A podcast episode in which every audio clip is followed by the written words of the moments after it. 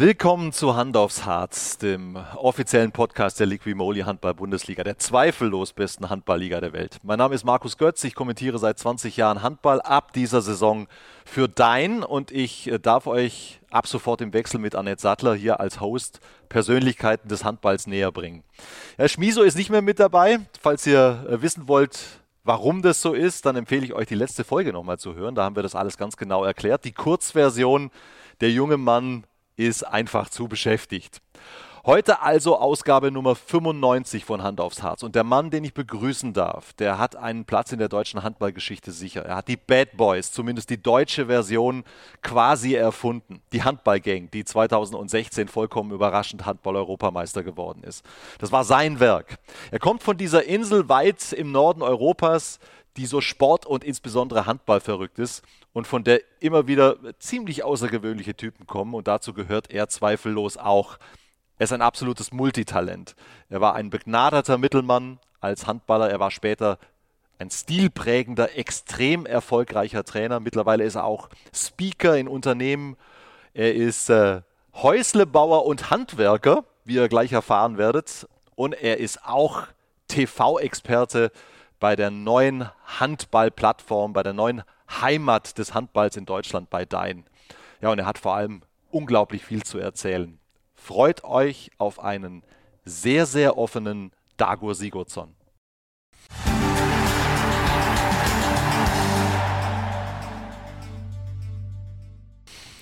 So, da ist er also. Dago Sigurdsson. Ich freue mich wirklich sehr, Dago, dass das geklappt hat. Ich mich auch. Bist, bist ja gar nicht so oft in Deutschland. Insofern, ähm, da, da, mussten wir jetzt schon ja. genau den richtigen Zeitpunkt erwischen. Ja, ja.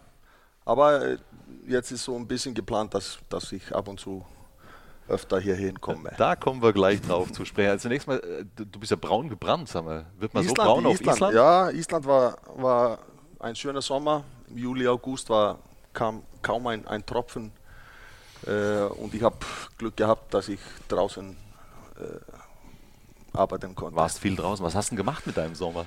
Ich war, ich habe hier ein, ein, so ein kleines Projekt äh, im Westfjord in Island. Das ist west-nordwestliche Küste äh, und da bin ich am Renovieren. Ich habe zwei, zwei, Häuser da oder eine kleine Fabrik und ein, ein äh, Familienhaus und da baue ich so ein bisschen um und basteln. Und dann machst du alles selbst? Nein, nicht alles. Ich muss, äh, ich muss äh, ab und zu Handwerker zu mir holen, äh, Elektrizität, äh, also Elekt Elektrik. Ein Elektriker. Ja, Elektriker und äh, ja, solche Dinge habe ich ein bisschen Respekt immer noch. ich glaube, das ist auch besser ja, so. Ja, es ist besser, es ist besser. Okay, und, und, und was gibt dir das, wenn du das machst? Machst du das dann am liebsten ganz alleine, also dass du dann nur für dich bist? Ja, ich mache das ja für mich alleine. Äh, meine Kids benutzen das auch und, äh, und meine Freunde und, und ich mag auch so ein bisschen, das ist so ein kleiner Fischerdorf, kleine 150, 150 Leute wohnen da, äh, aber viele Künstler kommen dahin mhm. und ich mag dieses kreative Umfeld und äh, benutze diese alte Fabrik auch als Galerie für, für Künstler. Malst du und, selbst? Äh, ich male ab und zu selbst, ja, wenn ich, wenn ich Zeit habe, aber jetzt, das letzte Jahr nicht, nicht mehr so viel. Aber wenn ich da bin, dann, äh, dann kommt man einfach in diese, in diese Modus rein. Ja, und dieses, ich weiß nicht, dieses Renovieren, so wie du es jetzt beschreibst, das hat ja schon auch einen, einen künstlerischen Aspekt. Ja, oder? es ist ein bisschen Dinge zu gestalten. Äh, ja, genau, und, und äh, einfach kreativ zu sein und die Sachen irgendwie, äh, ich sage immer, ich, ich, kaufe mir nicht ein Haus, sondern ich kaufe mir ein, ein, eine Beschäftigung oder ein, ein Projekt, wo ich mit meinem Kopf irgendwie denken muss mhm. und äh, irgendwie die Bilder vor mir haben und äh, ja, und wenn ich auf die Reise bin nach Japan, dann kann ich so ein bisschen mich überlegen, wie mache ich das, wenn ich zurückkomme äh, und mich beschäftigen quasi. Projekt. Ich glaube, das ist ein nicht ganz unwichtiges Wort in deinem Leben. Da kommen wir noch äh, drauf zu sprechen äh, im Laufe dieses Podcasts. Ich möchte woanders starten, Dago. Ja. Wir sind heute hier in einem äh, schönen Hotel in Düsseldorf und das nicht ohne Grund. Heute Abend findet hier in Düsseldorf der Supercup statt. Ja. äh, THW Kiel gegen die Rhein-Neckar-Löwen und du bist nicht zufällig hier. Obwohl es ja auch sein könnte, ja, dass du als, als Beobachter äh, da ja. bist. Du bist warum heute hier ja, am Start? Ja, ich habe äh, vor, vor einem Jahr habe ich mir gedacht, äh, das war so eigentlich nach Covid-Zeiten, da habe ich mir gedacht, äh, dass, äh, dass äh, mein nächster Schritt im, im, Handball könnte außerhalb dieses Coaching-Rolle sein. und ich möchte das gern probieren. Ich habe als Experte in Island zwei Turnieren äh, begleitet, also die Weltmeisterschaft und Europameisterschaft. Äh, die ganze Islandspiele habe ich im Studio als Experte gearbeitet. Mir hat das gefallen und mhm. ich habe das irgendwann ich, äh, war ich in Deutschland, habe mit Bob Hanning äh, gesprochen, ich habe auch mit meinem Bruder gesprochen und, und, beide haben mich so gesagt, ja, das würde wahrscheinlich gut passen und äh, haben das unterstützt. Und so ist der Kontakt zu, zu Dein gekommen und äh, wir haben gesagt, okay, ich habe immer noch äh, Vertrag mit Japan bis, äh, bis August nächstes Jahr. Aber wir werden das äh, in dieser Saison probieren. Ich bin äh, dann ein paar Mal hier äh, und mache immer zwei, zwei drei Spiele. Und, und äh, meine Idee ist auch, weil ich habe die Leute wirklich nicht, viele habe ich zehn Jahre nicht mehr gesehen mhm. oder sieben, sieben Jahre nicht du mehr gesehen. Du meinst die Leute im deutschen Handball? Genau. Und und deswegen fand ich lustig, wenn ich die treffe, dass ich manchmal die Kamerateam auch dabei habe. Und, äh, und das haben wir tatsächlich gemacht jetzt mit, äh, mit Viktor Schilagi äh, gestern Abend. Also du hast ein Gespräch geführt genau. als dein Experte genau. mit dem Kieler Manager, ja. Viktor Schilagi. Ja. Du hast die Fragen gestellt. Genau. Und da, da bin ich absolut out of the box und, äh, äh, und habe habe, äh, ja, ich, ich habe so ein bisschen, äh, nicht Angst, aber es, war, es hat ein bisschen gekribbelt. Respekt. Bisschen ja. aufgeregt gewesen. Aufgeregt. Ja, aufgeregt. also, also dein, das neue Zuhause für den Handballsport in ja. Deutschland. Ähm, da werden wir dann Kollegen sein, freue mich sehr drauf. Ich darf ja, auch, ich äh, kommentieren für dein. Ja. Also es ist ja finde ich, mit das Tollste an der ganzen Sache ist, dass es eben nicht nur die Handball-Bundesliga ist, sondern es sind Männer, Frauen, internationale genau. Wettbewerbe genau. und das alles auf einer Plattform, alles äh, unter einem Dach. Ja. Wie, wie, stellst du dir deine Aufgabe vor als Experte bei Dein? Was reizt dich da? Was willst du rüberbringen? Also in, in erster, Linie, in erster Linie freue ich mich, dass ich äh, Teil von, von äh, dieser Team bin. Und äh, was ich eigentlich machen möchte, ist das zu genießen äh, ich fand, wenn ich hier war als Coach, äh, ich habe teilweise Fuchse Berlin und Nationalmannschaft mhm. gleichzeitig gemacht und ich war dauerhaft unter Strom und äh, ich, hab, ich, war, ich bin keiner, der, der diese Momente genießt, sondern ich bin in, in Konzentrationsphase. Wenn ich irgendwie unterwegs mit Mannschaft bin, dann bin ich einfach, glaube ich, nicht, nicht so nicht so lustig äh, dabei zu haben. Aber jetzt möchte ich einfach in die Halle kommen, äh, relaxed und äh, die Analyse machen. Den Handball und ein genießen. bisschen Handball genießen, die Leute treffen und Zeit haben und äh, einfach da zu sein, wie ihr alle irgendwie die diese Handballwelt äh, lebt. Und das ist meine, meine erste Priorität. Äh, ja, und, und äh, ich freue mich einfach auch auf die, auf die Mannschaften, auf die, auf die Trainer, was machen die, wie, wie läuft das Saison, das ist super spannend jetzt. Jetzt ist nicht mehr zwei Mannschaften, jetzt sind die fünf, sechs, die gewinnen können. Internationale Wettbewerbe auch, Konkurrenz, Abstieg auch. Also es könnte ein, ein, ein super, super Saison werden. Da werde ich gleich noch mit dir in aller Ruhe drauf ja, äh, zu okay. sprechen kommen. ein bisschen einen Ausblick wagen, okay. was ja nicht ganz einfach ist, finde ich, äh, in, in dieser Liga. Aber nochmal ganz kurz zu dein und deiner Aufgabe dort ja. als, als Experte. Was, was willst du rüberbringen? Was willst du den Leuten vermitteln? Ja, ich bin äh, zum Beispiel äh, heute Abend beim, beim Supercup äh, direkt auf dem Boden. Äh, am Spielfeldrand. Am Spielfeldrand mit, mit Annette Settler.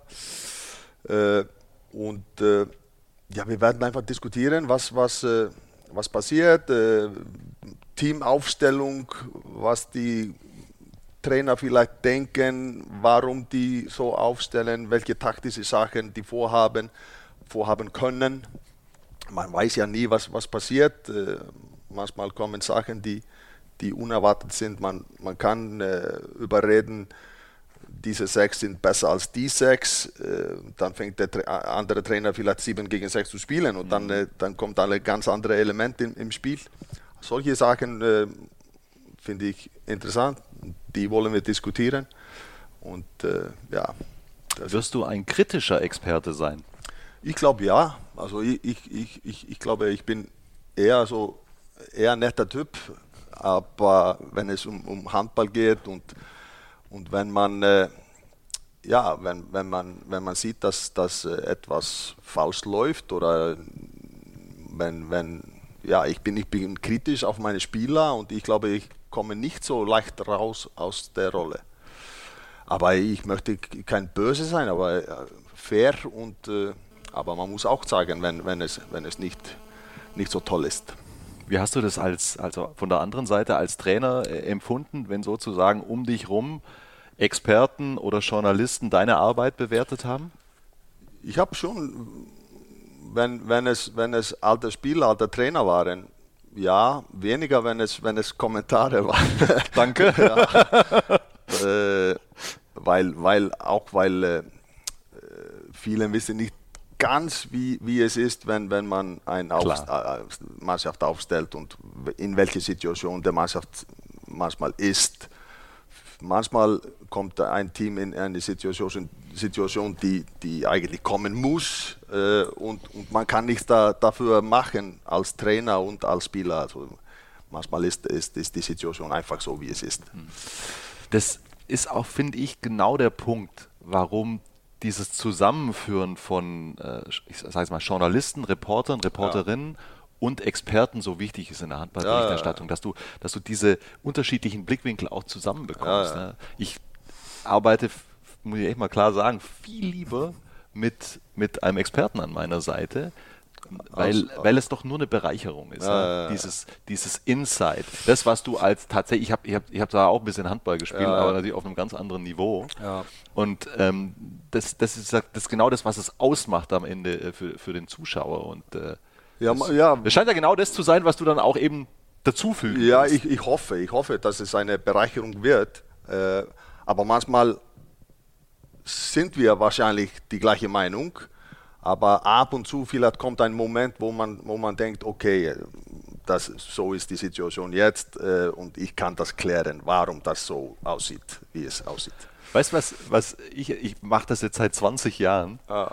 Ich finde das auch immer spannend, wenn, äh, wenn Leute die Seite wechseln. Also jetzt ja. wie du quasi aus, aus dem Trainerbereich oder aus dem Spielerbereich äh, ja. auf die andere Seite rüber, in den, in den berichterstattenden Bereich. Ja. Ähm, habe ich auch schon ein paar ganz interessante Erfahrungen gemacht, dass, dass Leute, die immer sehr kritisch auf die Medienleute geguckt haben, wenn sie dann eben selbst in der Rolle waren, ja, ja, ja. plötzlich auch einen anderen Blickwinkel bekommen haben. Auch das finde ich schön letzten Endes, weil dieses Verständnis äh, äh, für beide Seiten und da bin ich auch gespannt, was du für Erfahrungen ja, hast. Also ich, ich, hab, ich war immer, ich glaube, ich war immer ziemlich ruhig gegenüber meinen Kritiker ähm, am, am Anfang und und zum Schluss auch. Also ich habe mich nicht aufgeregt, wenn jemand etwas gesagt hat, äh, was ich wusste, ist nicht fair oder äh, etwas in die Richtung.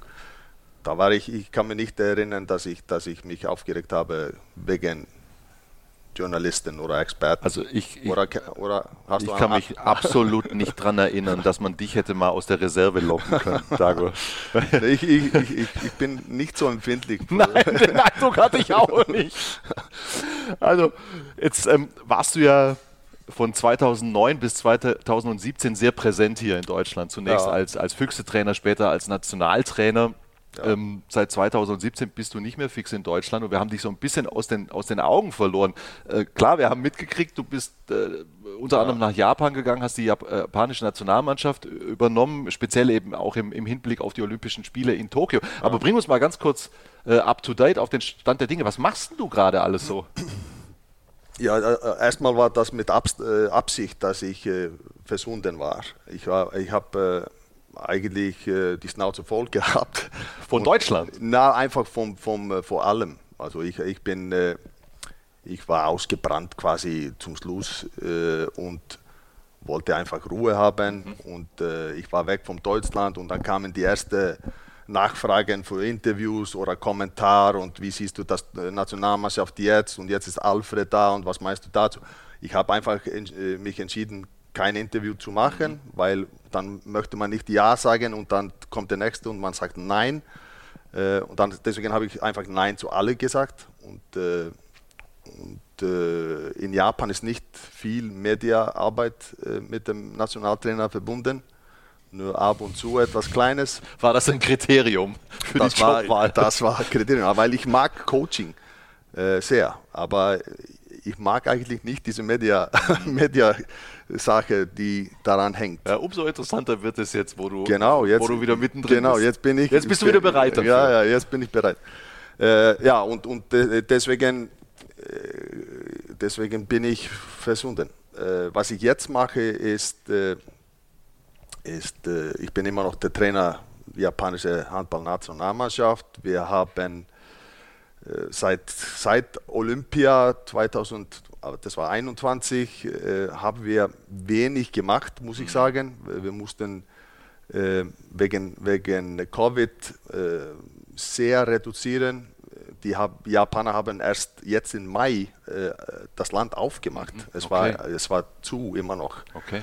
Äh, und deswegen konnten wir nicht viel reisen. Äh, wir konnten keine Testspiele in Japan machen.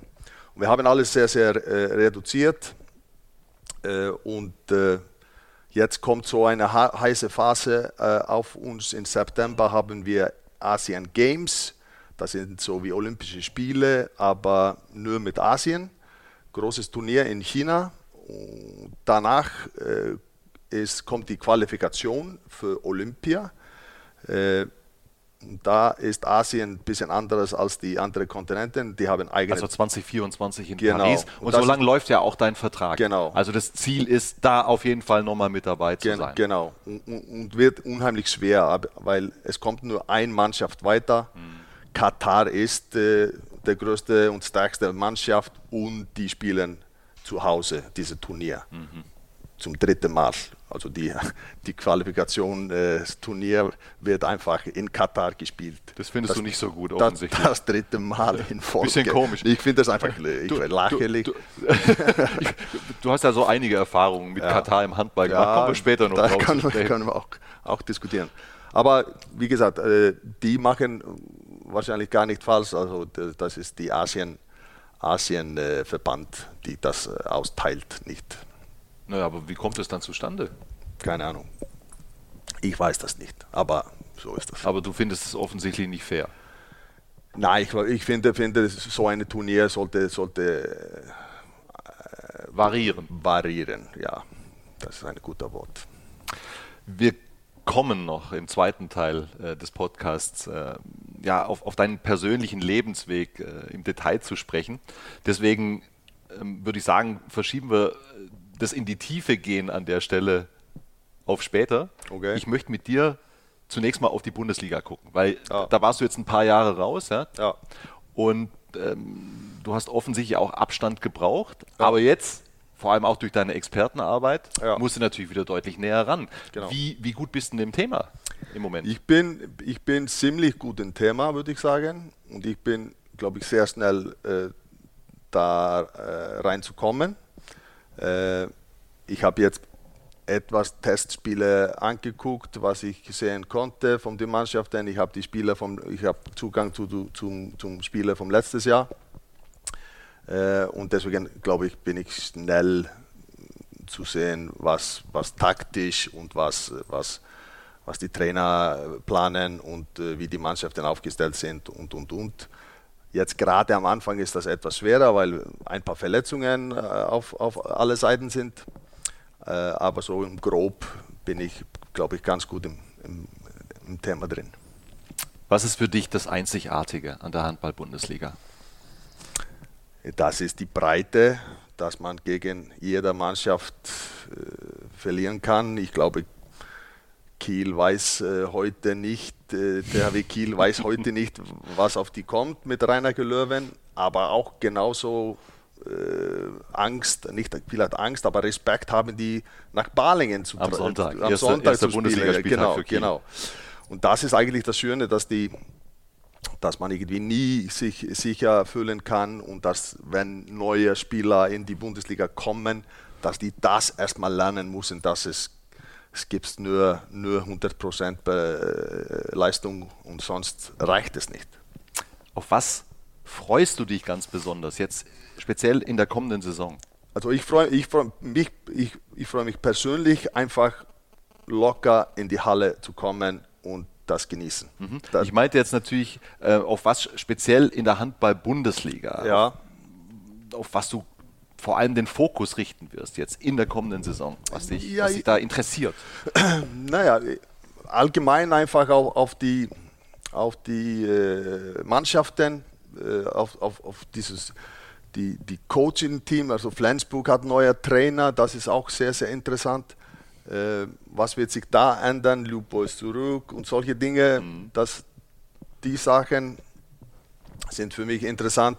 Äh, was macht Kiel jetzt mit, mit die ganzen Verletzungen am Anfang? Was macht Magdeburg mit den Verletzungen am Anfang? Wie können die das irgendwie überleben? Also das ist, das ist jetzt schon spannend, wie die starten.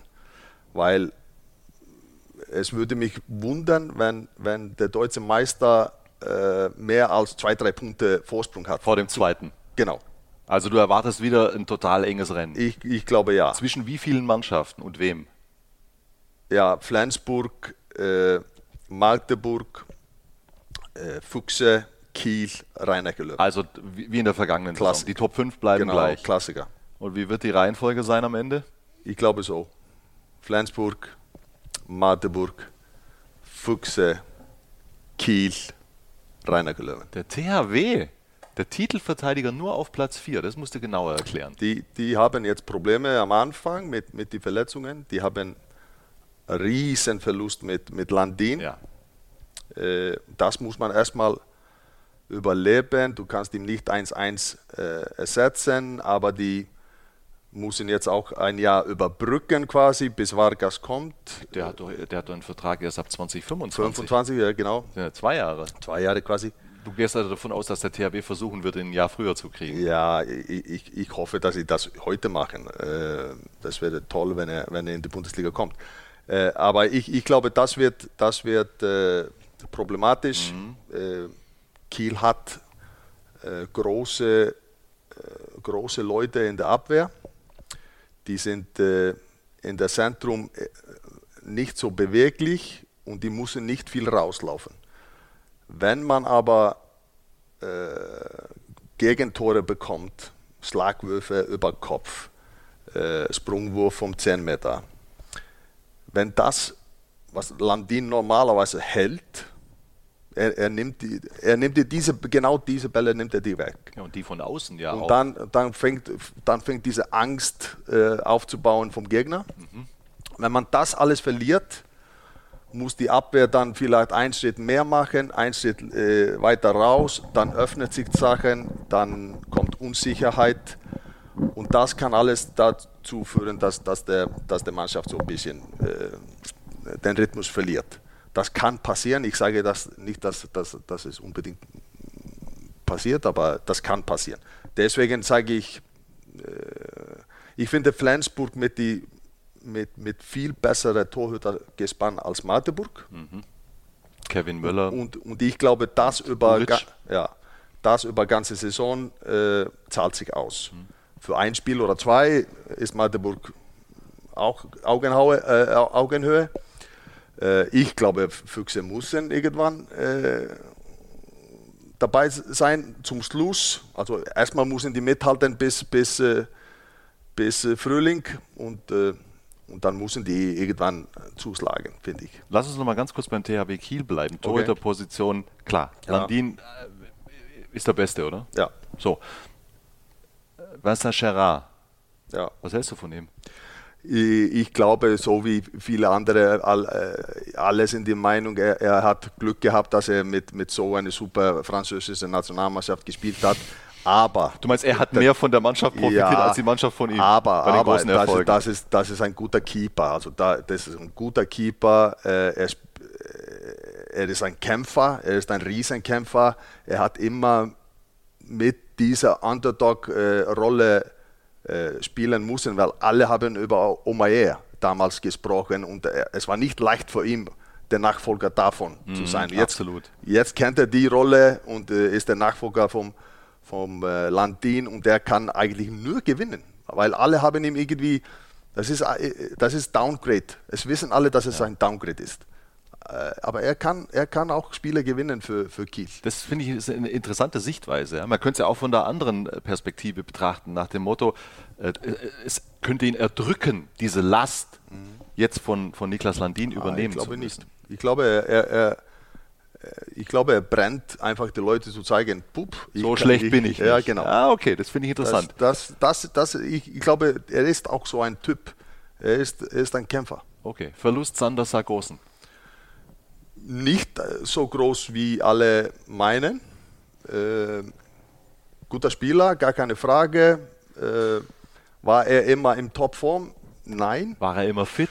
War er immer fit? Nein. Nein. Und, äh, und Rückraumspieler haben die. Äh, und äh, und äh, der neue? Ja, der neue Elias? Ja, ja. Der, der, der sieht sehr gut aus. Ähm, irgendwie die, die Kieler haben Gisle Christiansson gehen lassen. Äh, die haben auch Knorr nicht genommen, obwohl der Vater auch Verbindung mit Kiel hatten.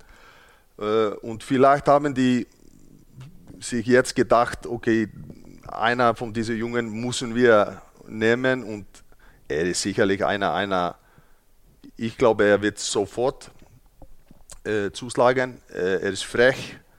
Äh, er wird vielleicht so wie Juri Knorr äh, ein paar zu viele Fehler machen am Anfang. Äh, er ist so ein bisschen ähnlicher Typ. Mhm. Er nimmt Risikosachen. Er, mhm. er, er, will das selber machen. Spektakulärer Spieler. Spektakulärer Spieler, ein bisschen YouTube-Generation Spieler. Äh, aber er bringt Tempo rein. was Auch man, Unberechenbarkeit. Ja, und, und alle diese, diese im schnelle Mitte, wenn er, wenn er außen spielen kann im, im, im, Abwehr und dann durch die Mitte kommen, das ist schon eine Bereicherung für Kiel und dadurch werden die ein paar Tore, leichte Tore bekommen. Ja, da geht er direkt wieder in die Tiefe. Klar, da spricht der Trainer, der das, das große Ganze sieht. Aber zusammengefasst, großes Fragezeichen beim THW natürlich. Ähm, Torhüter in Verbindung mit der Abwehr. ja, und auch, auch äh, weil die, die, die sind nicht die Jüngsten und äh, ja. man, man, sieht auch jetzt, Steffen. Weinhold ist, ist noch lange verletzt, Gubindo neu dazugekommen, ja, ist auch nicht mehr die, der Jüngste. Die sind alle und die sind auch, auch äh, ältere Spieler und die, die, die brauchen auch länger, um die, um die Verletzungen äh, zurückzukommen. Wenn die jetzt kommen, kommen zwei neue Spieler, die sind beide 30 plus, kommen in diese deutsche Bundesliga-Rhythmus, viel trainiert und sofort Muskelverletzungen das ist eigentlich, eigentlich äh, eine typische Sache, äh, aber das wird problematisch jetzt am mhm. Anfang. Mhm. Das zu du hast Flensburg ohne Zögern auf die Eins gesetzt. Ja. Jetzt mal, also ich glaube, in einem sind sich alle einig, ja. was, was die Qualität der einzelnen Spieler betrifft. Ja. ja. und welche auf allen Positionen. Vielleicht kleines Fragezeichen halb rechts, weil also Kai Smits überragende Saison gespielt in Magdeburg, aber dahinter Tator Einarsson, der jetzt, der hat jetzt auf, auf rechts außen ausgeholfen in der vergangenen Saison, der hat sich jetzt ja ähm, auf, auf halb rechts jetzt noch nicht so in den Vordergrund in der Bundesliga gespielt. Also da klar, aber sonst absolut top besetzt, mindestens doppelt auf jeder Position. Mhm. Jetzt aber das Aber, neuer Trainer, neue Spieler auf Schlüsselpositionen. Also nach meiner Erfahrung braucht es ja auch immer einen gewissen Prozess, bis sich, bis sich das alles einspielt. Das siehst du in diesem Fall nicht so. Nee, ich glaube, es, es, äh, die werden vom Anfang an äh, Rhythmus haben. Die haben neue Trainer. Nikolai Krikau. Äh, ich halte sehr viel von ihm. Kennst du ihn persönlich? Nee. Äh, und Lubo ist zurück. Das ist auch äh, eine, eine Zeichen, dass das ist alles, ich glaube, es wird alles sehr, sehr eng und alles sehr, sehr konzentriert. Glaubst du, dass das gut funktionieren wird? Da gab es ja schon auch kritische äh, Sichtweisen nach dem Motto, Franjes war, war, war dort Trainer, jetzt hat der neue Trainer direkt ja, ich, ich einen glaube, ehemaligen Trainer im glaube, Nacken. Ich glaube, äh, Lubo ist mehr als zufrieden in, in die Rolle, die er jetzt bekommen habe, äh, hat und, und äh, ich glaube, das wird ohne Probleme laufen. Ich, ich, bin der Meinung, die werden alle, alle topfit sein und die werden bereit und äh, ich sehe nicht die Problematik, dass, dass man sich einspielen muss. Wir haben eine ähnliche Situation mit, mit Rainer Gelöwen. Die haben auch auf die, auf die Halbpositionen neue Leute. Äh, ich glaube, da hätte man, braucht man vielleicht mehr Zeit mhm. als, als in Flensburg. Ich glaube, Flensburg wird, wird vom Anfang an sehr, sehr deutlich Zeichen setzen. Wie bedeutend schätzt du den Fakt in Flensburg ein, dass der neue Trainer vieler seiner Spieler ja schon kennt ja. von GOG? Das ist, das ist großes, großer Vorteil und, und auch viele andere Skandinavien, wo er sicherlich leicht äh, irgendwie die neue, die neue Verbindung bekommen kann. Aber ich, ich glaube einfach, der, der Weg mit ihm und Lubo und das war Turbulenz äh, letztes Jahr für, für Flensburg. Mhm. Und jetzt, jetzt wird das, glaube ich, sehr, sehr deutlich. Also du glaubst, dass, dass das harmonieren wird jetzt ja. in dieser Konstellation ja. in Flensburg? Ja. ja ganz, äh, sagst du mit Überzeugung. Dann lass uns über den SC Magdeburg sprechen. Da ist ja, das, sagen wir mal, das, das, das größte isländische Element mit dabei. Also umso spannender, wie du da drauf guckst. Hättest du das für möglich gehalten vor der vergangenen Saison, dass Magdeburg die Champions League gewinnt? Äh, nein, eigentlich nicht. Aber immer wieder kommen die über diese Kollektive und, und äh, Benno schafft das irgendwie immer, dass alle, alle da, dafür sterben. Und, äh, und das zeichnet diese Mannschaft aus und, und äh, das ist eigentlich der, der, der beste Mannschaft, so vom, vom, vom Team her. Was die Chemie betrifft, ja, genau, Einstellung. Genau, das, ist, das kann man nicht kaufen. Und äh, das ist manchmal so, dass, dass die Spieler und der Mannschaft, die, äh, die nehmen, vom, vom, die nehmen diese, diese charakterliche äh, Einstellung vom, vom Trainer, nicht nur die, die taktische Sachen oder so etwas, mhm. aber die nehmen diese charakterliche, das sieht man auch bei, bei Kloppo im, im Fußball, okay. Liverpool. Man, man, Interessanter Vergleich. Irgendwie, irgendwie hat, hat der ganze, der Liverpool-Mannschaft hat dieses gleiche Temperament wie, wie Kloppo und der ganze Stadt hat plötzlich alle dieses Temperament vom, vom Kloppo. Weil du aber sagst, das kann man nicht kaufen. Das fängt dann ja aber schon bei der Spielerauswahl an.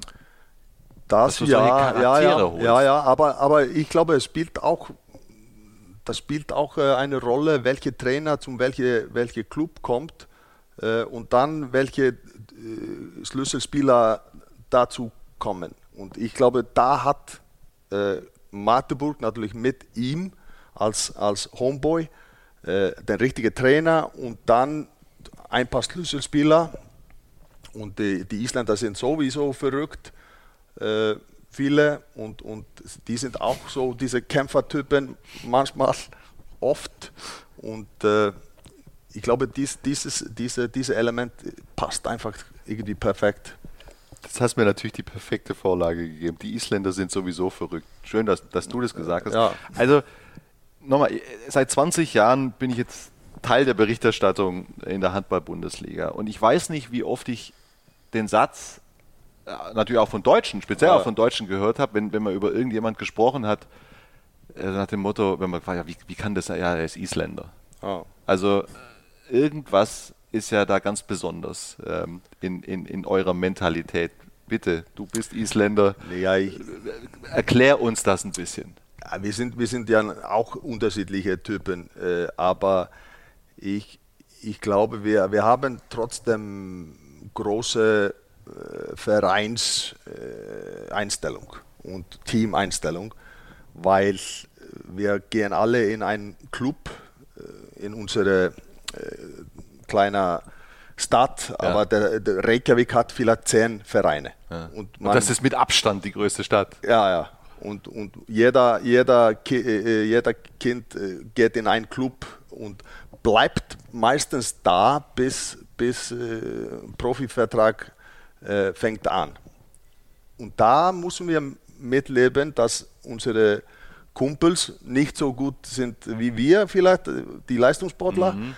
Aber wir müssen trotzdem irgendwie auskommen. Mhm. Und äh, wir gehen nicht einfach weg von diesem Verein und springen in einen neuen Verein und fangen da ein äh, zu kämpfen. Also wir spielen einfach in dieser schlechten Mannschaft weiter. Äh, und wenn ich meine Kinder äh, aufgezogen habe hier in Berlin, dann hat es sehr früh angefangen, äh, eigentlich die Kids, die zu schlecht waren, die mussten weg. Und die Kids, okay. die zu gut waren, die mussten auch bessere Vereine finden. Und äh, das hat mit 10 oder 12 oder 14 passiert. Das ist in Island, ein ganz zentraler Unterschied in, zu, in zu Island, Island, wir bleiben einfach in unserem Verein. Das ist mein Dorf, das ist mein Team. Ich bleibe da. Und dann kommen wir in, in, in unsere Nationalmannschaft zum Beispiel und, und wir haben wenig Leute und müssen mit wenig, wenig Talent auskommen und äh, haben einfach Toleranz dafür, dass, dass wir mit dieser kleinen Gruppe arbeiten müssen und wir müssen maximal rausholen von jeder diese extra 5%, jeder muss diese extra 5% immer geben. Okay, was sind das für Fähigkeiten? Man, man lernt von Anfang an mit den Umständen so, wie sie einfach sind, ja. zu leben und das Beste draus zu machen. Ja. Und man, man hält zusammen. Ja, man, man hält zusammen, großer Zusammenhalt. Ja.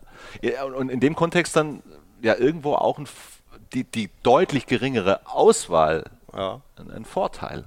Ja, man sieht ja auch jetzt für uns äh, eigentlich genau das Gleiche. Ist ja noch kleiner als noch Island, kleiner, noch deutlich und, weniger Einwohner. Und dann kommen plötzlich, äh, plötzlich Leistungs, äh, Leistungsträger für, für Topclubs in, in, in der Bundesliga. Es ist also Me Mentalität über allem anderen, was die ja, Isländer ja, ja, ja. Wir, wir, haben auch, auch, weil Handball... Alles, was da reingehört halt in diesem Bereich, ist ja auch ein Überbegriff. Ja, ja. Aber, aber wir haben auch diese alte Tradition mit Handball in Island und dann haben wir sehr starke Vorbilder für die nächste Generation, nächste Generation.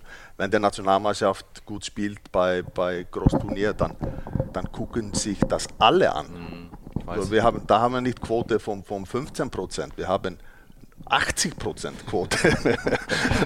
das, ist fast, das ist fast jeder, der, der Wer ist der bekannteste isländische Sportler? Bekannteste? Ja? Also, wen, also oder ist es ein Handballer? Ja, Stefansson ist, ist äh, riesengroß. Alfred? Alfred natürlich auch. Also es ist schwer zu sagen, es kommt auf die Generation Aber also die Handballer an. sind ganz vorne mit dabei, was ja, die Bekanntheit ja, betrifft ja, auf Island. Ja, ja, Haben Isländer auch ein geringeres Schmerzempfinden als die anderen? Das glaube ich nicht. Das glaube ich nicht. Also du weißt, glaube ich, worauf ich hinaus will. Also jetzt, alleine, was sich da abgespielt hat beim Champions League Final vor. Gisli Christiansson. Ja.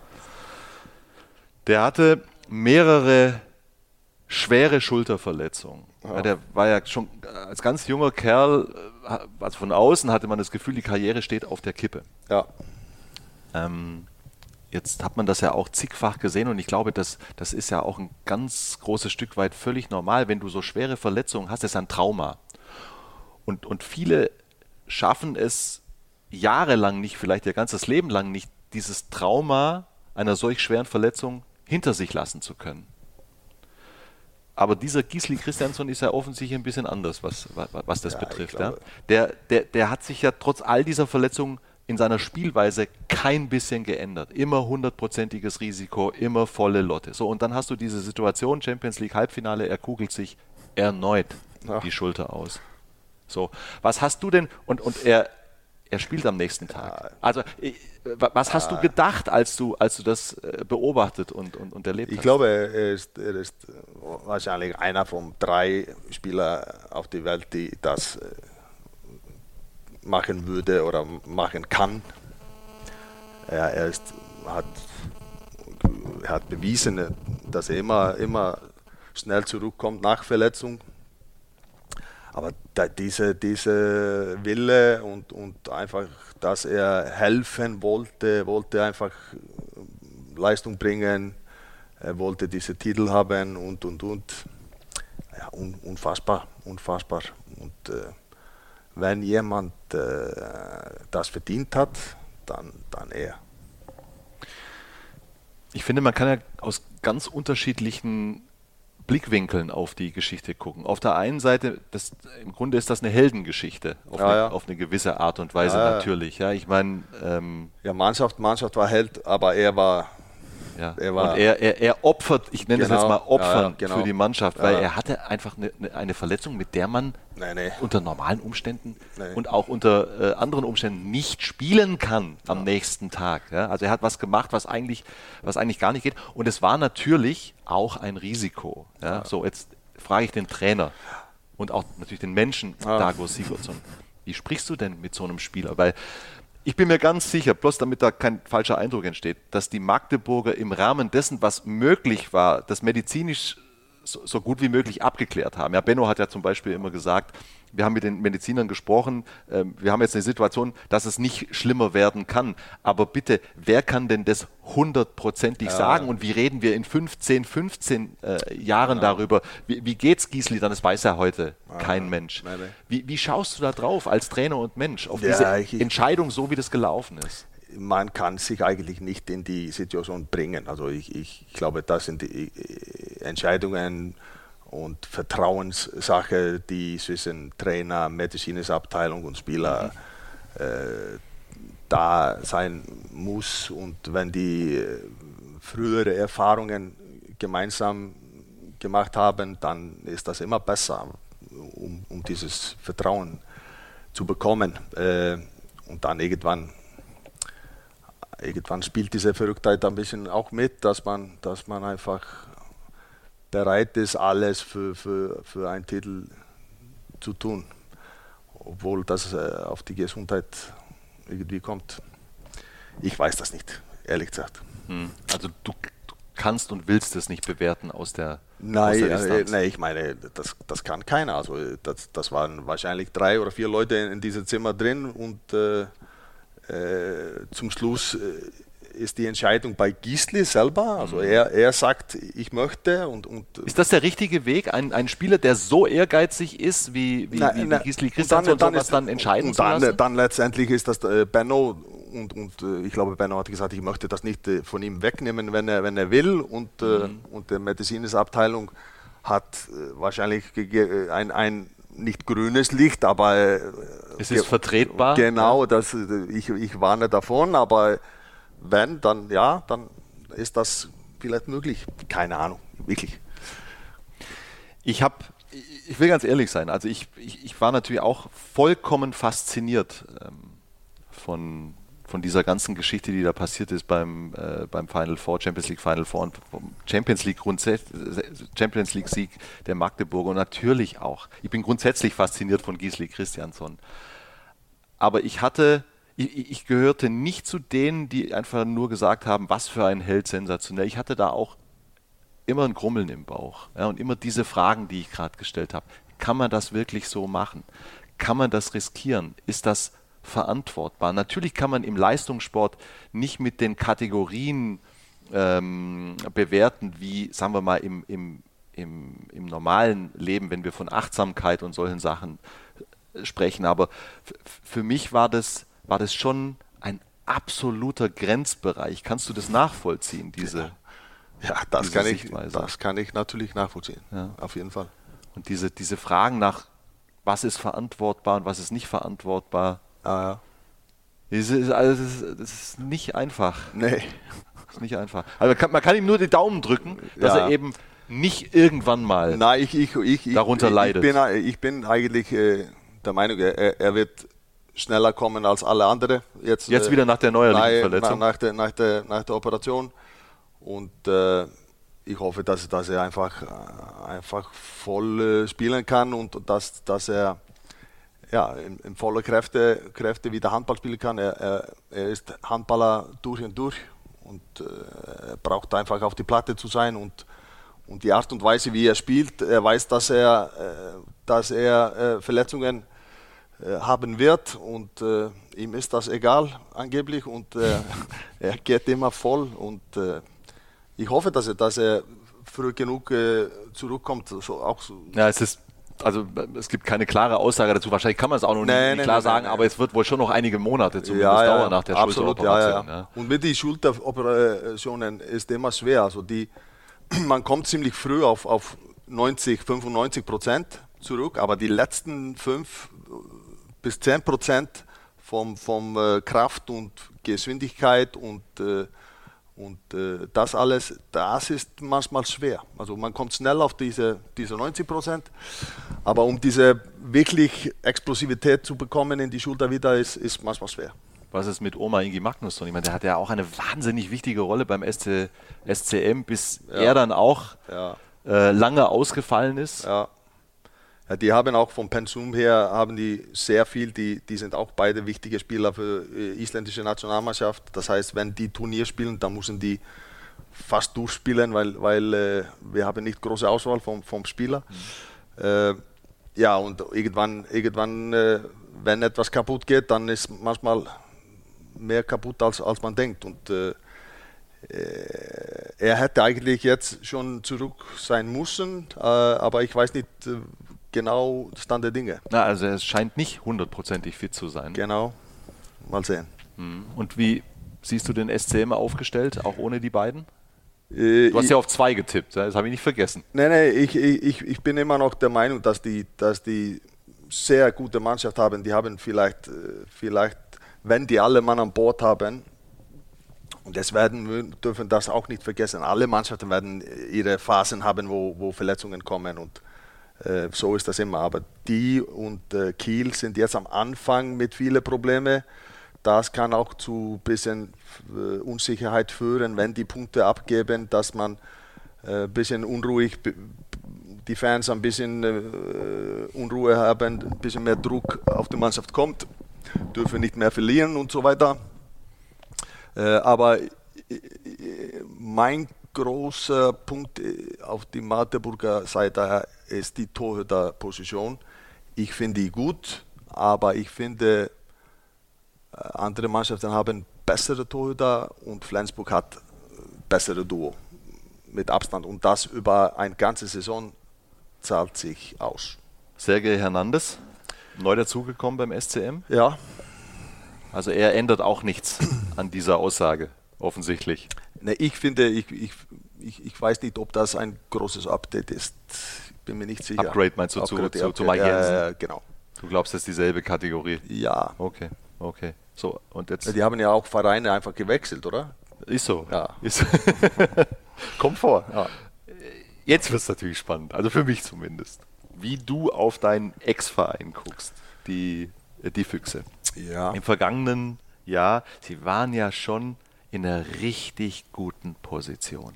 Ja. Waren also äh, noch in der Endphase waren ja. die Tabellenführer. Ja. So. Und natürlich äh, träumt man oder hat man, hat man geträumt, träumt immer noch ja. von der ersten deutschen Meisterschaft bei den Füchsen. Und dann verlieren die vier Auswärtsspiele in Folge. Was haben die Füchse da aus deiner Sicht für eine Chance liegen lassen? Die hatten, die hatten eine richtig große Chance und äh, ich glaube, hätten die äh, zum Schluss gegen Kiel und Flensburg verloren, dann hätte man nichts gesagt. Aber die haben das wirklich weggeschmissen gegen gemeinte äh, kleinere Mannschaften.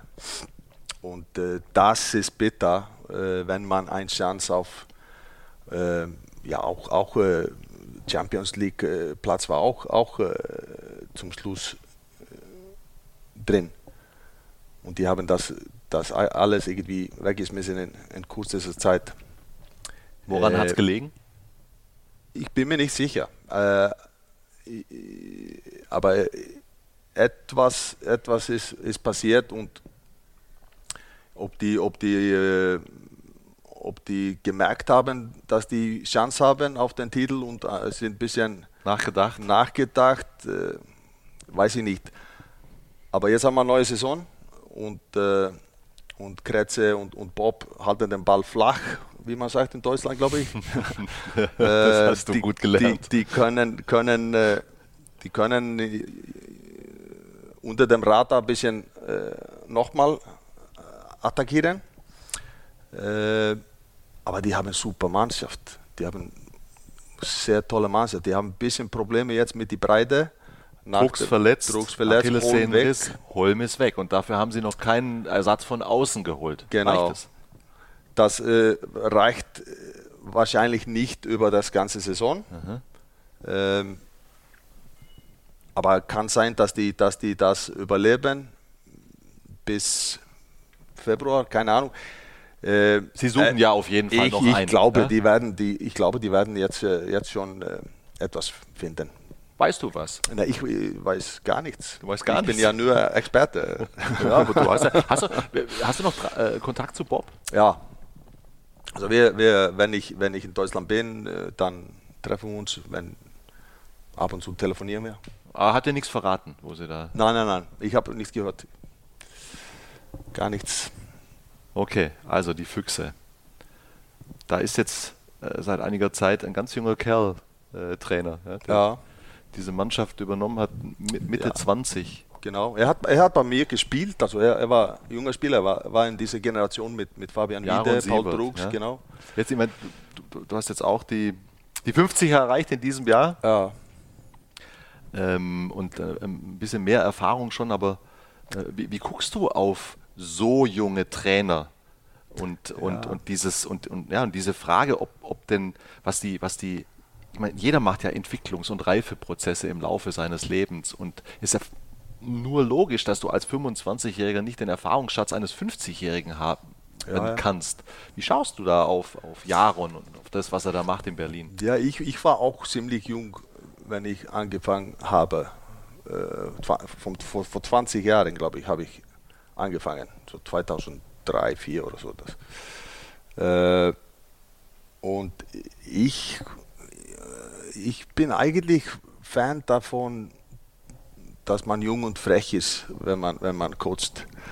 Äh, also das, das hat mir gut ge So hast du es gemacht. Genau, ich war frech. Und Ist er auch frech? Jaron? das weiß ich nicht. Also jeder hat, hat, hat seinen eigenen Stil, aber, aber dieser Jung und Frech ist viel, viel besser als alt und frech. Deswegen, deswegen bin ich so ein bisschen auf dem Weg Weg von der weg, Frechheit. ja, weg von Frechheit und, äh, und weg vom, vom, vom Coaching wahrscheinlich auch. Wir kommen da ja noch drauf zu sprechen. Aber das muss jetzt schon, wenn wir an der Stelle schon sind, heißt Ja. es, du, du, also du hast jetzt noch in Japan Ja, genau. ein ich Jahr habe hab ein Jahr. Willst, willst du danach kein Handballcoach mehr sein? Ja, nicht, nicht unbedingt. Oh. Also ich, ich, also ich habe, äh, ich, hab, äh, ich, ich mag Coaching, äh, aber ich bin kein großer Fan vom, vom was umrum läuft. Das hast du ja schon angedeutet. Ja. Der, der mediale Druck, die, die, die, die und der- der Öffentlichkeit, Erwartungshaltung. Genau, der Druck, Druck und, und Verantwortung überhaupt. Jetzt habe ich, ich, hab, ich war ja auch Nationalkapitän und habe ein bisschen da mein, mein, mein, äh, meine Aufgabe ernst genommen und dafür, ich habe auch eigene Kneipe mit 20 geöffnet, mit Mitarbeitern und, und, und. Ich habe jetzt sehr lange Verantwortung viel Verantwortung. viel Verantwortung gehabt. Äh, und äh, irgendwann kommt meine Zeit äh, ein bisschen da weg von, von dieser diese Sache. Das ist die Lebensphase, in der du da gerade bist. Genau. Das ist das, ist das, das Spannende auch in diesem Podcast. Äh, ist ja meine, meine erste äh, Folge als, als Host.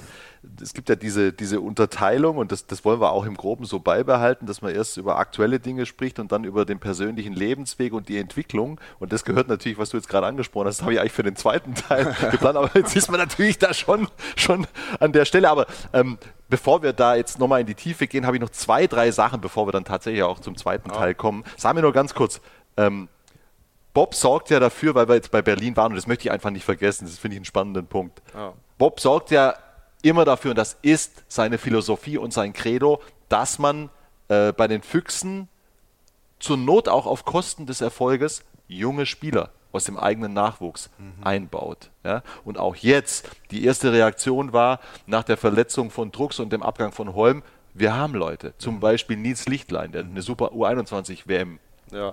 Ähm, ähm, gespielt hat. Wie ist es als Trainer? Weil du willst, auf der einen Seite sollst du den maximalen Erfolg holen, auf der anderen Seite sollst du äh, diese Jugendphilosophie beherzigen. Wie sehr hat dir da Bob die Hölle heiß gemacht, auf gut Deutsch gesagt? Ja, da, da, waren, wir, waren wir sehr auf die gleiche, gleiche Seite, weil ich komme vom, vom Valur, äh, mein, mein Verein in, in Reykjavik, die genauso arbeitet. Also wir bauen, wir, wir, wir machen unsere eigenen Spieler, wir haben eine eigene Philosophie äh, und, und wir gehen das Risiko ein, diese Spieler äh, Chance zu geben. Äh, mein Problem aber in Berlin war, dass äh, ich wollte die Spieler manchmal zu früh. So, wenn, wenn Paul Drucks und, und Fabi wieder kamen, dann war, war Bob äh, sehr frech und wollte die nicht mir zu einfach geben, weil die sollten auch in A-Jugend spielen, was richtig ist, das ist richtig. Äh, und ich wollte die nur im Training und, und vielleicht auf der Bank haben. Aber er, er war knallhart und wollte, wollte die einfach äh, äh, im Training und im Spiel bei A-Jugend haben. Und äh, das war mehr das Problem, dass wir beide irgendwie geil darauf waren, diese junge, junge Leute Chance zu geben. Und dann kam die Zeit irgendwann, äh, wo er, gesagt hat, okay, wenn du mit, mit, mit dem Paul oder Fabi planst, dass die auch Spielanteile bekommen, dann bekommst du die. Aber dann musst so, du sie auch spielen lassen. Ja, und dann, dann musst du doch auch, auch spielen lassen. Also, aber für den Bank alleine war es, war es nicht möglich. Aber hinter dieser Philosophie, ja. die wir gerade beschrieben haben, ja, dass man zur Not auch, das formuliert der Bob immer wieder, ja. Auch auf Kosten des maximalen Erfolges dem treu glaube, bleibt. Ich da glaube, bist du immer gestanden ich, hinter der ich Glaube Bob, ich glaube, Bob und Füchse, Kretze, die konnten ein Jahr oder zwei Jahre auf Risiko gehen, finanziell, und äh, quasi den deutschen Meisterschaft kaufen. Das könnte, das könnte jetzt Berlin machen. Wir, wir gehen all in auf eine Saison. Äh, holen noch zwei holen absolute Topstars. Genau, holen uns diese zwei Spieler oder drei on top und wir werden Meister. Das könnten die machen. Mit ein bisschen Risiko, finanziellem Risiko, die, die, die würden das auch, auch äh, schaffen. Äh, aber die, den Titel wollen die nicht. Die wollen ihn auf ihre Art. Ja. Werden sie ihn kriegen irgendwann? Ja, ja, 100 Prozent. Den deutschen Meistertitel? Ja, auf diese Art und Weise? Ja, ja. Die können, das, das könnte, könnte dieses Jahr passieren. Oha. Und dann hat, und dann hat man auch, auch, äh, dann hat man auch äh, einen Verein äh, auf die Art und Weise, wie Kiel aufgebaut ist, wie Magdeburg aufgebaut ist, wie alte Traditionsvereine aufgebaut sind. Berlin wird nicht äh, altes Traditionsverein, aber die werden ein Verein, die man respektieren, respektiert wegen dem Weg. Das, ist, das wird passieren, 100 Prozent. Und wenn ich dir zuhöre und auch wenn ich das miterlebe, wie du das zum Ausdruck bringst, du findest das gut, oder? Ja, 100 Prozent. Also absolut, absolut der richtige Weg für, für Berlin. Dago, wir könnten, habe ich das Gefühl, uns so lange über Bundesliga und was da jetzt alles auf uns zukommt und diese Saison, es gäbe so viele spannende Themen. Ja. Ähm, äh, ich muss jetzt hier aber einen, einen Bogen finden, weil wir noch ja. viele andere, also ich habe zumindest hier noch viele spannende Fragen äh, auf, auf dem Zettel. Wie lang ist dieses Podcast? Das ist so lange Podcast. das werden wir sehen. Das Schöne ist, wie ist denn das? Äh, ist äh, auf Island das, das Medium Podcast, ist das da auch so beliebt? Gibt es viele Podcasts auf Island? Warst du schon gibt's, zu Gast auf Island? Nein, ich, ich, ja, ich habe so ein bisschen äh, den gleiche, gleiche ich, ich habe ich, ich, ich hab jetzt wirklich sieb, sieb, sieben Jahre gar nichts gemacht. Also ich du hast dich komplett rausgehalten. Hörst du Podcasts? Ich, nein, auch nicht. Ich so. habe hab einen Podcast, den ich ab und zu höre und das geht um Musik. Oh, spannendes Thema. Habe ich schon wieder. Äh, dazu, äh, das, wir werden so, wird schwierig mit fertig werden. Ja. Ähm, äh, Podcast, das Schöne, weil du deine Frage war ja, wie lange geht denn das? Ja, das, da, da gibt es keine festgeschriebene Zeit. Das ist ja das, das, ist ja das Schöne dran. Man hat einfach ja. mal die Möglichkeit, sich, sich in der Tiefe und ausführlich über, über die Sachen ja. zu unterhalten. Ne? Und ähm, trotzdem gehen wir jetzt eins weiter. Ich möchte mit dir nämlich nicht verpassen, auch in der Aktualität ganz kurz auf den Nationalmannschaftshandball zu gucken, weil das ja nun als ehemaliger Bundestrainer auch dein ehemaliges Terrain ist und dann Ein Isländer ist äh, dort wieder in der Verantwortung mit Alfred Gieslas. Und wie guckst du aktuell auf die deutsche Handballnationalmannschaft? Du weißt, im kommenden Januar findet ein Megaturnier hier in Deutschland statt, die Europameisterschaft. Das wird, ich glaube, das wird, das, das, das, wird die größte EM aller ähm, Zeiten, nicht nur von der Anzahl der Mannschaften her, sondern auch ähm, im Fußballstadion wird gespielt, in den großen Hallen. Es wird alles voll sein und die, die, die, sagen wir mal, die jüngsten Auftritte der deutschen Handballnationalmannschaft ähm, haben, glaube ich, ähm, einigen im deutschen Handball ganz schön Sorge be bereitet, dass das nicht so gut laufen könnte jetzt im kommenden Januar, wie, wie, wie das alle unbedingt wollen. Wie schaust du da drauf? Ja, ich, ich glaube, der Mannschaft ist noch nicht festigt. Gefestigt, ja. Gefestigt. Äh, auf der anderen Seite, meine Mannschaft 2016 war auch nicht befestigt. Das war auch zusammenbastelt äh, in letzter Minute. Äh, und deswegen kommt das jetzt auf dieses, äh, dieses halbe Jahr, welche Spieler sind fit, welche äh, diese Leistungsträger, ob die wirklich auf dem Punkt äh, gesund sind und äh, ob man dann gut in die Turnier reinkommt und dann trifft man diese Welle und dann ist Deutschland auf Augenhöhe mit allem. Gar keine Frage. Äh, wenn man aber zögert, wenn man äh, nicht äh, selbstbewusst auftritt, wenn man am Anfang äh, Gegenwind hat, wenn man Druck spürt, dann wird es schwer natürlich. Dann, äh, dann, dann kann man nicht vom, vom also vom, von Qualität her gibt es gleiche, gleiche Niveau und, und sogar vielleicht bessere Mannschaften, mhm. von, von Qualität her, von, von Mannschaft her. Äh, aber Magdeburg war auch nicht äh, der bestbesetzte Mannschaft in der Champions, äh, in der Champions League. Und, und wir waren äh, damals 2016 vielleicht nicht die bestbesetzte Mannschaft, aber wir waren wir hatten etwas, was. Ihr habt was gefunden. Genau, da, da kommen wir auch noch drauf zu sprechen. und die Welle, Welle gefunden. Ja, auch. Die Bad Boys, ja, die, die, die, berühmten. Stehst du in engem Kontakt mit Alfred? Nein, nicht engen, aber, aber wir, wir telefonieren manchmal. Äh, ich habe jetzt gehört, dass er auch in, in Berlin ab und zu ist. Dann melde ich mich, wenn ich da bin. Und wie wirkt er auf dich als, als deutscher Nationaltrainer? Ich mein, ähm ja, ich glaube, er war immer, immer irgendwie dafür gemacht, dass er deutscher Nationaltrainer wird. Ich, ich, hätte gedacht, dass er früher als ich deutscher Trainer wird. ja, und, und äh, jetzt in der aktuellen Situation, wo es natürlich auch echt, echt Kritik gab, wie wirkt er auf dich? Lässt er das an sich ran oder macht er sein Ding? Der macht sein Ding. Ja. Das, das, äh, ich glaube, er hat auch im, im Hinterkopf, natürlich äh, macht er sich Sorgen auch, wie, wie Stand der Mannschaft ist. Er, er wollte sicherlich äh, etwas weiter sein jetzt, als er ist.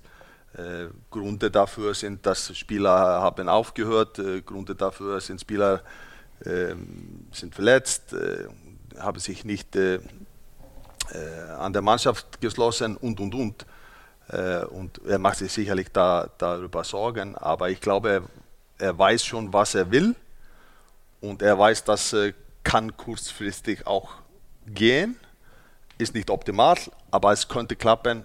Aber Mannschaft ist nicht gefestigt. Ja, das, ich höre das schon das auch. Immer, ist, äh, also am, am, besten, wenn man Coach ist, ist, dass man, dass man eine gefestigte Mannschaft hat. Ja. Man weiß, was man bekommt. Ja, das andere ist spannend, aber, aber für aber Trainer ist das ja, so, aber da höre ich dann schon auch eine gewisse Sorge bei dir raus, dass ja. das eben nicht funktionieren könnte im Januar. Ja, absolut, ja.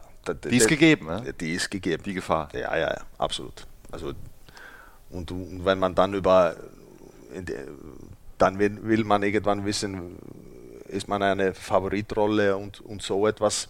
Aber dafür ist eigentlich, eigentlich zu früh, weil man weiß ja nicht, welche Spieler da fit sind.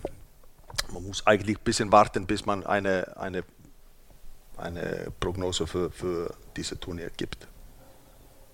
Das ist eine schwierige Frage, die ich jetzt stelle, ist mir schon klar. Aber wärst du jetzt in Alfreds Situation, was wäre für dich das Allerwichtigste?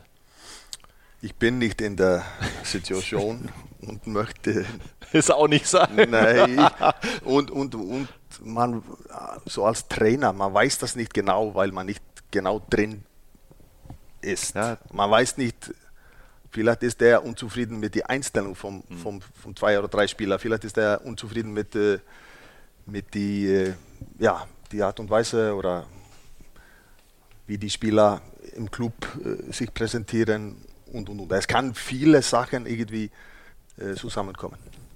Es hat großen Spaß gemacht, mit dir über die sportliche Aktualität in der Bundesliga und jetzt auch noch kurz äh, Ausflug Nationalmannschaft zu sprechen. Jetzt machen wir eine ganz kurze Pause und dann schauen ja. wir mal auf deinen Lebensweg. Der war sehr bewegt bislang. ja.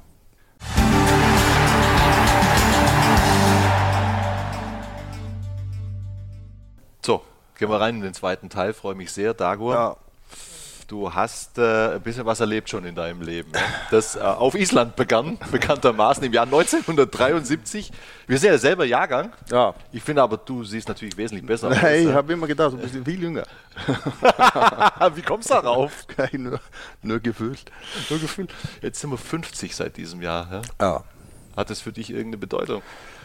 Ähm, eigentlich, eigentlich nein. Ähm, ich habe äh, ich letztes Jahr, ich und meine Frau, wir waren, wir waren äh, 33 Jahre zusammen. Dann haben wir uns letztes Jahr äh, entschieden, äh, in, in, äh, in guten, äh, ja, auf, auf gute Art und Weise unsere Wege zu trennen. Wir mhm. wohnen aber drei Minuten vom, voneinander. Die Kids sind raus. Also ich, ich unsere, du, hast drei Kinder? Wir haben drei, drei Kinder. Der jüngste ist 21 und äh, die wohnen nicht mehr zu Hause. Also wir haben in dem, in dem Sinne ist, ist, ist unser Leben hat sich sehr, sehr geändert. Mhm. Also es ist kein, mehr, kein Familienhaus mehr, sondern einfach alle haben eigene Wohnungen und äh, wir treffen uns dann äh, zum Essen irgendwo im Restaurant oder bei jemand zu Hause und äh, äh andere, andere Lebensqualität. Meine Ex-Frau trifft sich mit jemandem, ich treffe mich mit jemandem. Äh, einfach äh, bisschen zweiter Teil und äh, interessant auch sehr. Neue, neue, also ich, wir, wir waren beide gewohnt, äh, sehr viel alleine zu sein. Mhm. Das hat, äh, glaube ich, geholfen und das hilft auch, dass wir super gute Freunde sind. Und die Trennung hat äh, sehr gut funktioniert und das war kein Streiterei oder nichts. Ich finde es cool, dass du da so offen drüber sprichst. Wie, wie geht es dir jetzt mit der neuen Situation? Ja, mir geht es mir geht's sehr gut. Und äh, und uns allen, glaube ich. Wir sind alle irgendwie gute Freunde und die Kids sind äh, cool damit und passt. Das ist ja schon eine Meisterleistung, eine, eine, eine Trennung einer langjährigen Beziehung so hinzukriegen. Ja, da, davon bin ich dass. Es, dass es ja, auf eine gute Art und Weise ja, weitergehen kann. Genau. Was habt ihr da das, richtig gemacht? Ja, einfach, einfach, wir wollten einfach nicht äh, diese 33 Jahre irgendwie kaputt machen mit irgendwelche Kleinerei mhm. oder wir wollten das einfach als gute Erinnerung haben und wollten auch Freunde bleiben. Wir, wir haben sehr viele gemeinsame Freunde mhm. und das wollten wir auch nicht kaputt machen, dass wir nicht äh, im gleichen äh, gleiche Haus äh, uns treffen können. Das, das, das war nicht, äh, das war eigentlich nicht möglich oder nicht möglich. Also wir wollten das beide nicht. Also wir wollten das äh, in, in eine schöne Art und Weise machen. Und das ist euch gelungen? Ja, wir haben da, wir haben uns äh, auch äh, vielleicht ein Jahr oder eineinhalb Jahre überlegt. Wir haben darüber gesprochen, mhm. dass es eine Möglichkeit ist und wir sind ja immer noch jung und, äh, und die Kids äh, sind äh, alle erwachsene Leute jetzt geworden, 26 bis 21 und und haben uns dann entschieden, diese Schritt zu machen. Und äh, ich glaube, für uns beide einfach, einfach ein guter Schritt und, und äh, positive Entwicklung. Und man lernt dann etwas auch Neues, ein bisschen wieder out of the box und äh, nicht immer Sicherheit. Ist das typisch für dich? Dieses out ja, of the box und nicht immer Sicherheit? Das ist vielleicht, ja, also ich habe keine große Angst, etwas zu probieren möchte auch, hab, möchte auch viel probieren. Ob das in, in äh, ja, so andere Richtung ist, dann so, also ich, ich habe ja, ich, ich war 20 Jahre Coach äh, und ich bin immer noch ziemlich jung, ich muss das nicht noch 20 Jahre machen. Äh, ich mag Coaching, aber ich muss das nicht 20 Jahre machen. Wenn, wenn etwas kommt, was, was, was mich reißt, oder dann, dann passiert das. Du schließt es nicht aus. Schlie ey, absolut nicht. Du schließt es, also du schließt es nicht aus, dass du nochmal eine Mannschaft trainierst, Club oder Nationalmannschaft, nee, nee. aber im Moment ist es nicht dein Plan. Nein, und, und ich plane auch nicht so viel, aber ich bin eigentlich sehr äh, dankbar, dass ich das, was ich jetzt hier mache, mit dein äh, einfach probieren darf. Und äh, ich, ich freue mich, dass ich hier einfach eine andere Rolle bekomme äh, und dass die Leute äh, offen dafür sind, dass ich, dass ich äh, plötzlich jetzt Fernsehen mache. Das ist nicht selbstverständlich und, und dafür bin ich einfach dankbar. Chiara bringt uns jetzt freundlicherweise ja, noch, ein, ein Espresso. Du bist ein großer Espresso-Liebhaber. Äh, ich trinke ja zu viel Kaffee wahrscheinlich. Danke. Zu viel Kaffee. Das eint uns. Kaffee und Bier. Das eint uns. Kaffee, Kaffee und Bier. Das ist Kaffee und Bier. Das ist sehr teuer auf Island, oder? Ja. ja. Okay. Du, aber du hast vorhin was ganz Interessantes gesagt, finde ich, im, im ersten Teil noch, dass du in einer Lebensphase bist, wo du Verantwortung abgeben möchtest, dass du das Gefühl hast, dass du in deinem Leben sehr früh und sehr viel Verantwortung getragen hast. Ja. In, in, welchem Kontext ist auch diese private ja, Veränderung das ist, sehen? Das ist auch, auch äh, jetzt, jetzt äh, spüre ich auch, dass ich nicht die äh, Verantwortung für meine, meine Familie habe. Ich, ich habe eigentlich nur mich und natürlich unterstütze ich meine Kids. Ja. Und aber dann spürt man, dass, dass, dass ich sehr lange, lange etwas äh, hatte, wo ich immer, immer Verantwortung hatte. Mit, äh, wie gesagt, äh, ob das Mitarbeiter waren oder Vereine oder Nationalmannschaften, wo ich irgendwie immer im Mittelpunkt und gegenüber diesen Leuten auch Verantwortung habe. Wie viel Plan hast du im Moment, ja, wie dein Leben aussehen soll in den nächsten Jahren und wie viel lässt du quasi einfach auf dich zukommen? Ja, ich habe ich hab keinen großen große Plan. Ich weiß nicht, ich weiß, dass ich jetzt September, Oktober Nationaltrainer vom Japan bin. Mhm. Was danach passiert, äh, ist offen. Da entscheidet sich, ob ihr zu den Olympischen Spielen fahrt, oder? Genau, dann weiß ich, ob wir. Ist das jetzt schon im Herbst? Weil jetzt, in Europa genau, sind die Qualiturniere ja genau, erst im Frühjahr. Wir, wir sind jetzt im Oktober. Und dann weiß ich, ob ich, äh, ob ich Olympia mache oder nicht. Es kann auch sein, dass ich mich mit, mit äh, national äh, äh japanischen Verband mich zusammensetze nach dem Turnier und sage, okay, wir lassen den neue anfangen. Also wenn, wenn, wenn ihr die Quali schafft, dann bist du dann, mit dabei. Ja, genau. So. Wenn ihr es nicht schafft, kann hab es sein. Habe ich immer noch Vertrag ja. bis, bis 2024 August. Aber es kann sein, dass man sagt, okay, dieses diese halbes Jahr lass mal jemand anderes machen. Okay. Und das und, und also das ist ja, das weiß man dann bald und darüber hinaus? Weiß ich, ich weiß, weiß gar nicht. Na, absolut. Also ich habe immer, immer wieder äh, Vorträge, äh, auch hier in Deutschland, manchmal in Island. Äh, diese, diese Geschichte ist für mich sehr äh, spannend. Was, was erzählst du da in diesen Vorträgen? Worum geht es? Ja, es geht um, geht um einfach um, um, meine, meine Geschichte, was wir gemacht haben mit, mit den Bad Boys, wie große Rolle die Einstellung in, in dieser Geschichte war äh, ja, was, was die Firmen davon lernen können und so weiter. Von wem wirst du da engagiert? Wer bucht dich da für diese? Äh, die, die heißen Ethos äh, mit, mit äh, Besitz in, in Hamburg und wir haben seit 2016 äh, gemeinsam. Ah, das ist eine dieses, Agentur, oder? Genau. Und, und in welchen das ist, in welchen Firmen oder in welchen Kontexten, ja, da, bei welchen Leuten sprichst du da? Von Managern oder? Ja, manchmal, manchmal sind das äh, mal Führungsebene, äh, kleinere Gruppen, aber manchmal ist das die ganze Firma und, und hunderte von Leuten. Äh, das ist unterschiedlich. Wie oft machst du das? Ja, ich, ich würde sagen so fünf bis zehn Mal im Jahr. Okay, okay. Das ist also, was also ich nenne es jetzt mal eine Nebenbeschäftigung einfach von, Ja, ja, ja. von, der, von der Menge her. Ja, so, ja. Und, dann, und das, das willst du auch weitermachen in Zukunft. Genau. So, und dann hast du das, ja, ja, das ist auch ein bisschen, bisschen out of the box und äh, nicht Coaching, aber trotzdem Coaching für, für andere Leute als, als äh, Handballer. Bist du eigentlich, bist du, darf ich das fragen, bist du finanziell unabhängig? Ähm, nee, eigentlich nicht. Also ich, ich, äh, ich hatte doppelt so viel äh, vor kurzem, vor, also vor die Trennung. Ich glaube, das hat jeder verstanden, was du damit, damit sagen willst. Ich, ich, mir geht es gar nicht darum, dich jetzt irgendwie, weißt du, zu durchleuchten, sondern Ja. ich meine, ich finde das einfach einen spannenden Aspekt. Ja? Man, man steht, man steht, ich finde es übrigens cool, dass du mehrfach jetzt schon gesagt hast, dass du mit 50 dich noch sehr jung fühlst. Ja. Ich, ich muss ganz offen und ehrlich sagen, das war jetzt der erste, ich bin jetzt vor kurzem 50 geworden. Ah.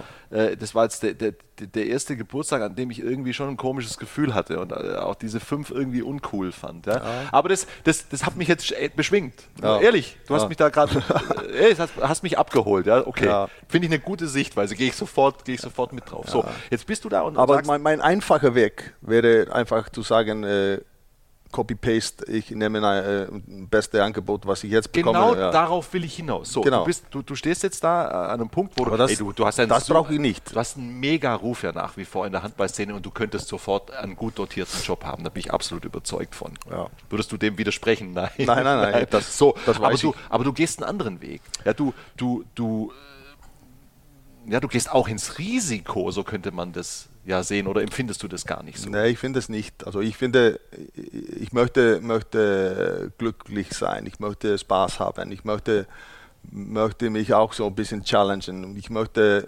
möchte nicht Copy-Paste einfach äh, gleiche Spielzüge äh, auf der nächsten Mannschaft irgendwie kopieren. Da Ich, wenn, wenn Und ich auch etwas- nicht aufs Leben dann. Nee, auch genau. Und, und, dann, da, das wäre einfach zu langweilig für mich. Ich muss, muss etwas, so ein bisschen, bisschen etwas haben. Hast du, hast du Angst? Nee. Also, also nee. Zukunftsängste? Nee, nee, nee, überhaupt nicht. Nein, nein, nein. nein. Existenzängste weil, weil, gar nein, nicht? Nein, nein, gar nicht. Weil ich, bin- ich bin auch ein einfacher Typ. Ich, ich kann auch, äh, ich, ich habe immer gesagt, wir haben in, in, in Reykjavik meinen alten Verein. Das ist ein großer Verein. Da war ich Valur. Valur. Da war ich Geschäftsführer über Fußball, Handball, Basketball. Männer, Frauen, Jugendbereich. Riesengroßer großer Verein, große Gelände mitten in Reykjavik. Und ich habe immer gesagt, äh, wenn ich etwas brauche, also wenn, wenn ich einen Job brauche, Unbedingt unbedingt, Geld verdienen musst, auf gut Deutsch dann gesagt. kann ich in diesem Kiosk hier im Verein arbeiten, ohne dass ich mich irgendwie dafür schäme. Also da im Kiosk einfach Kaffee zu machen für die Leute, äh, das, das kann ich machen, ohne dass ich mich Also wir schäme. reden jetzt nicht von der Geschäftsführung, wir reden, du sprichst vom Ja, Kiosk. Genau. Ich, ich könnte einfach da, äh, da, da kriegst du, da kriegst du all die ganze positive Energie äh, und bist nicht irgendwie mit, mit äh, Verantwortung für erste Mannschaft verbunden. Ich muss nicht da Trainer sein. Okay. Ich würde lieber da äh, einfach im Verein arbeiten.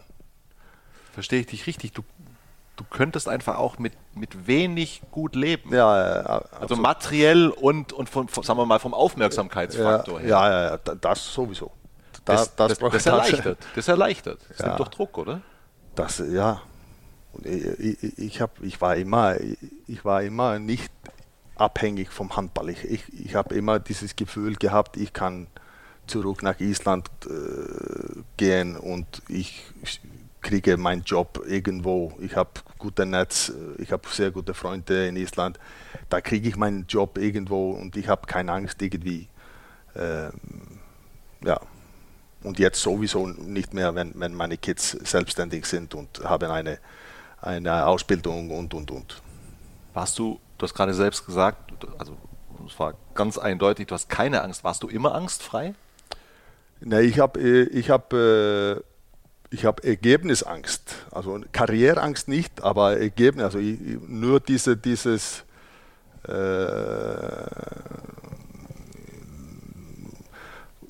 das ist. Ja, ich habe einfach Angst zu verlieren, weil ich weiß, dass mein Leben scheiße ist, wenn, wenn ich verliere. Okay. Und also da, das, ist, das ist die einzige Angst, die du kennst, quasi. Ja, ja. Im, im, im, im, Im Sport, im Job, äh, das ist mein einzige, weil, weil äh, als Coach äh, und ich verliere sehr viel jetzt mit Japan. Das muss man auch dazu sagen. Materiell meinst du? Ja, ich, ich verliere einfach viele Spiele. Das ist, das ist mein Problem. Ich verliere zu viele Spiele. Ach so, äh, jetzt, sorry, jetzt habe ich dich gerade. ja, mit Japan. Du verlierst, ich habe so verstanden, du ja. verlierst mit dem Job, den du ja nein, nächstes nein, Jahr beenden nein, wirst. Einfach so, Handballspiele. Zu viele Handballspiele. Ja, das, das liegt aber wahrscheinlich jetzt nicht nur am Trainer. Nein, aber man nimmt das trotzdem persönlich. Man nimmt das trotzdem irgendwie. Ja, das, das, das glaube ich dir. Aber äh, nochmal zu dieser, zu, dieser, zu dieser Angstfreiheit, wie du sie beschreibst. Wie bist du aufgewachsen? Was hat dich geprägt? Was hat dich zu ich dem war, Menschen gemacht? Ich war ziemlich früh einfach, einfach Sportler. Ich war, war früh Sportler und, und habe auch früh so über den Tellerrand geguckt und ja, einfach offen für, für viele Sachen. Also der, der Sport hat dich, das, das, ich, das, ich habe Fußball, ich habe ja, ja, ich habe Fußball, Handball gemacht, seit ich und, und habe das auch ernst genommen. Ich habe ich habe äh, sehr viel trainiert, ich habe Disziplin gehabt, ich habe äh, zum Beispiel, ich habe keinen Alkohol getrunken, bis ich drei und bis ich in Deutschland war natürlich. Da, Ach, da hat da, da, das, diesen Blödsinn ja, haben wir dir beigebracht. Genau sonst wäre ich äh, gut drauf jetzt. nee, dann dann äh, habe ich mein erstes Bier eigentlich getrunken, wenn ich, wenn ich nach Wuppertal kam. Ist nicht dein Ernst, oder? Äh, ernst. Und ja, und das war ganz anders als meine Freunde in Island. Die haben alle mit 14, 15 angefangen. Das, aber das sollte man vielleicht jetzt nicht im Podcast, Podcast sagen. Auch nicht ein guter Weg. Im, Im, Detail.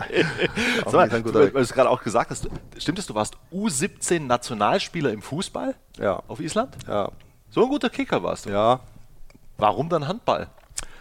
Eigentlich war, war im, bei uns im Verein war der Handball, wir waren besser im Handball als Fußball. Bei Valur? Bei Valur. Ja.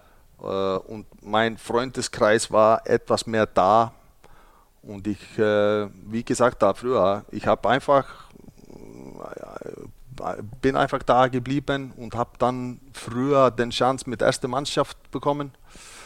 Irgendwann mit 16 oder 17 hat der Coach gesagt, ja, ja, ja, ja, du kommst hier und spielst mit. Äh Aber du hast bis dahin beide Sportarten so intensiv betrieben, dass du ja, auf so ja. hohem Niveau gespielt Ja, ich, ich, glaube bis 18, 19 habe ich beides gemacht. Warst du gut in der Schule, Dago? Ich war, ich war ja, auch nicht schlecht. Auch nicht das schlecht. hast du alles unter einen Hut bekommen. Ja. ja nicht schlecht. Hättest du Fußballprofi werden können? Hättest, hättest ja, ja. Ich weiß nicht, welches Niveau. Äh, aber einige, die, die im gleichen Nationalmannschaft U17 waren, sind Profis geworden. Also die haben für, für, für ja, gute Mannschaften gespielt. Nicht Top-Mannschaften, aber die, die haben für isländische äh, Verhältnisse das hätte ich wahrscheinlich geschafft, wenn ich gesund und das alles. Man muss natürlich ein bisschen Glück haben, in welche. Richtung mhm. das kippt, aber. So, du hast dich dann für den Handball entschieden. Keine ganz schlechte Entscheidung, wie der weitere Lebensweg dann gezeigt hat. Du bist, was denn äh, viele sagen das, ja, die, die, die dich als Spieler noch, noch erlebt haben, was ein begnadeter Mittelmann. So. Und dann passiert Folgendes. Und jetzt bin ich wirklich sehr gespannt auf diese Geschichte. So, du bist Anfang 20, du bist 23. Du bist isländischer Nationalspieler. Ich kann mir gut vorstellen, auch auf Island hat man von der Bundesliga als Sehnsuchtsort als Spieler geträumt. Das, ja. das, das gab's. Ja. Und dann denkst du an Kiel und ich tue es im Essen damals, ich weiß nicht, weiß, aber du wechselst nach Wuppertal. Ja, das waren ein bisschen andere Zeiten auch. Das war kurz nach dieser, äh, diese EU-Regelung mit, äh, das, wie heißt der Fußballer, der erste? Ja, ich weiß genau, das ist ja Wahnsinn. Ja. Wir werden doch alt und vergessen. Ja, ja, ja. Aber das, das war. Der Belgier, das war der genau, Belgier. Ja, genau. ja, ja, klar. Ich, ich, ich komme gerade einfach nie auf den Namen. 100.000 Mal. Bossmann-Urteil, natürlich, genau. Bossmann, ganz genau. Äh, das war kurz, da, kurz danach. Also eigentlich waren nur Profis äh, ein oder zwei äh, pro Mannschaft. So war es in der Bundesliga. Noch. Genau. 96. Genau. Und, äh, und das ist quasi, wir sind so die erste Generation, wo die Bundesligisten fangen an, äh, mehrere Ausländer sich zu holen. Ja, aber damals gab es noch die Restriktion, so war Genau, noch, oder? ja. Wie viel waren erlaubt? Zwei? Ja, kann sein. Kann sein. So, okay. Und äh, ja, und dann, dann äh, sind wir so die erste Generation, wo es, wo es ein bisschen mehr wird. Und, äh, und äh, ich habe Angebote bekommen. Der Ole, Ole Stefansson, äh, wir waren in gleiche Mannschaft, wir waren beste So, Freunde. Olafur Stefansson, ihr Ja, wart zusammen genau. bei, bei Valo und ihr Genau. seid zusammen 96 nach Genau. Wuppertal Ja. gegangen. Und äh, ganz, äh, die, die hatten Ambition, äh, Ambitionen, äh, in die erste Liga zu kommen. Äh, unsere, Es war zweite Liga damals, ja. Ja, es war zweite Liga, Ja, genau. ja. Und, äh, und die haben isländische Trainer geholt. Wolfgang Gutschow war unsere, unsere Spielervermittler. Wolfgang Gütschow. Ja, er kam nach Island, er hat uns äh, äh, Angebot vom, vom Wuppertal gezeigt und äh, hat einen Trainer genommen, Viggo Sigurdsson. Er hat mich genommen, äh, Stefansson und ein, ein äh, Dimitri Filipov, der russische Linksaußen, der dann in Island gespielt hat. Er hat uns quasi als Paket Nach Wuppertal. nach gebracht. Wuppertal äh, äh, und ich habe dann gehört, dass, dass er ausgemacht mit, mit, äh, mit Herr Meister, der in Wuppertal äh, der Chef war damals, äh, ausgemacht. Äh, also der, das Gehalt vom, vom, vom Spielervermittler, äh, wenn ihr nicht aufsteigt, dann musst du nicht zahlen. Gar wenn nichts. Ihr, äh, wenn, wenn ihr aufsteigt, doppelt. Und ich habe gehört, dass die diesen Deal gemacht haben und wir sind dann aufgestiegen und der hat doppelt bekommen. Wahnsinn. Aber nur der Vermittler. Nur, Nur, nur der Vermittler. Nicht ihr Nein, nein, nein, nein, nein, nein. Nein, nein, der war so sicher, Wolfgang Gütschow meinst Ja, du, ja, oder? ja. Dass das Ja. funktioniert, dass Ja. er dies. das habe ich gehört. So.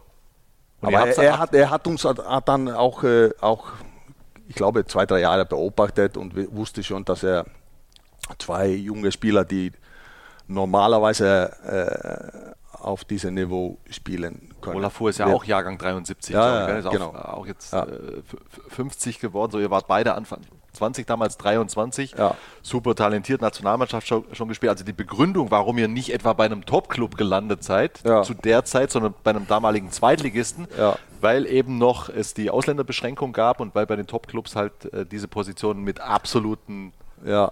Stars Ja, ja, aber, aber das, das hat sich dann irgendwann in diesem Jahr sich geöffnet und äh, Ole ist dann zwei Jahre später nach Magdeburg gegangen und ich war auf dem Weg äh, zum TuS Messen äh, oder Wallo Massenheim. Ich glaube, ich habe die zwei Angebote gehabt äh, und hat mich dann entschieden, in Wuppertal zu bleiben. Also quasi nach den ersten beiden Jahren. Also ihr Genau. seid, seid ihr im ersten Jahr aufgestiegen. Ja.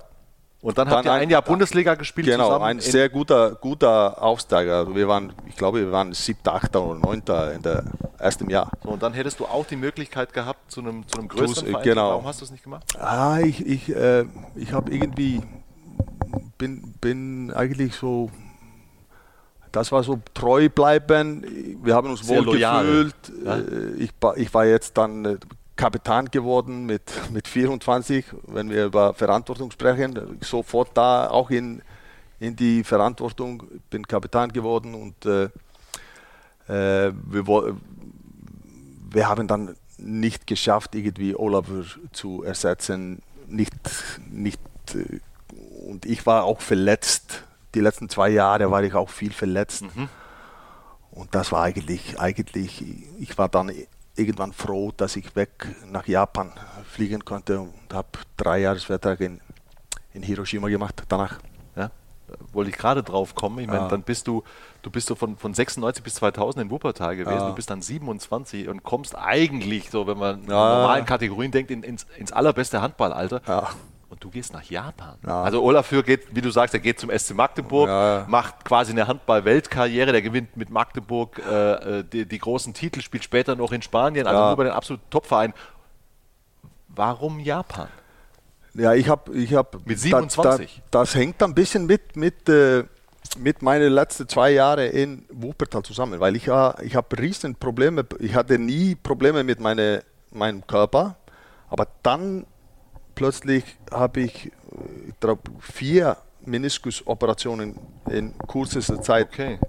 Und der, der Arzt hat mir irgendwie gesagt, äh, ja, wie lange willst du das eigentlich machen?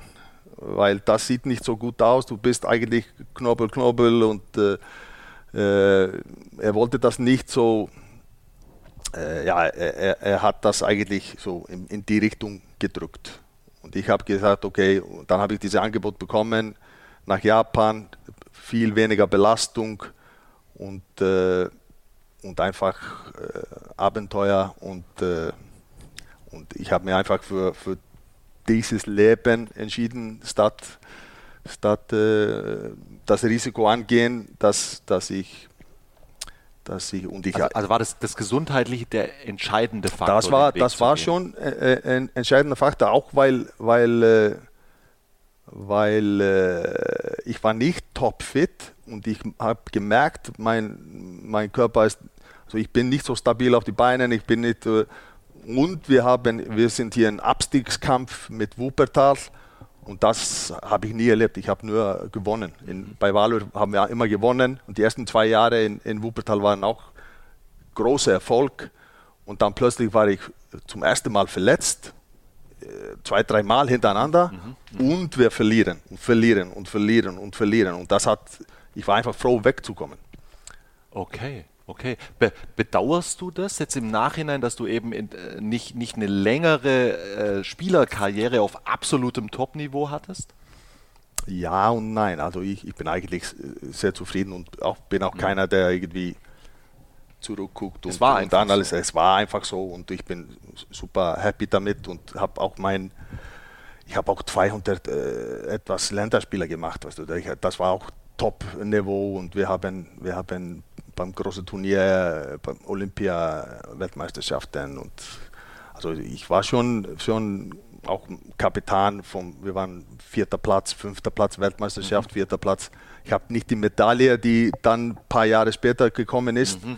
aber dafür, dafür waren meine Medaillen mit Deutschland umso mehr bedeutend für mich persönlich, weil plötzlich hatte, hatte eigentlich meine Mannschaft mit Ole und alle haben Bronzemedaille bei, in Peking gewonnen und ich war nicht dabei, war kurz davor, äh, habe ich aufgehört. Äh, da, da, du meinst bei den Olympischen Spielen, das genau, war 2008. Acht, genau. Das war Silber, glaube ich. Silber, oder? ja. Glaube ich schon. Ja, ja. Deswegen war, war, war meine Olympiamedaille mir so viel wert als Coach. Okay. Natürlich bekommt man keine, aber. 2016 in Rio. Genau, weil, weil da habe ich so ein bisschen, okay, ich bin hier also das war quasi, da, da, nicht dabei gewesen zu sein, mit deiner Generation, die genau. 2008 ja, sozusagen, das hat wehgetan. Äh, ihr Werk gekrönt hat ja, mit, dieser, mit dieser Silbermedaille, dem besten Ergebnis einer isländischen Männernationalmannschaft, das, hat, das, das hat geschmerzt.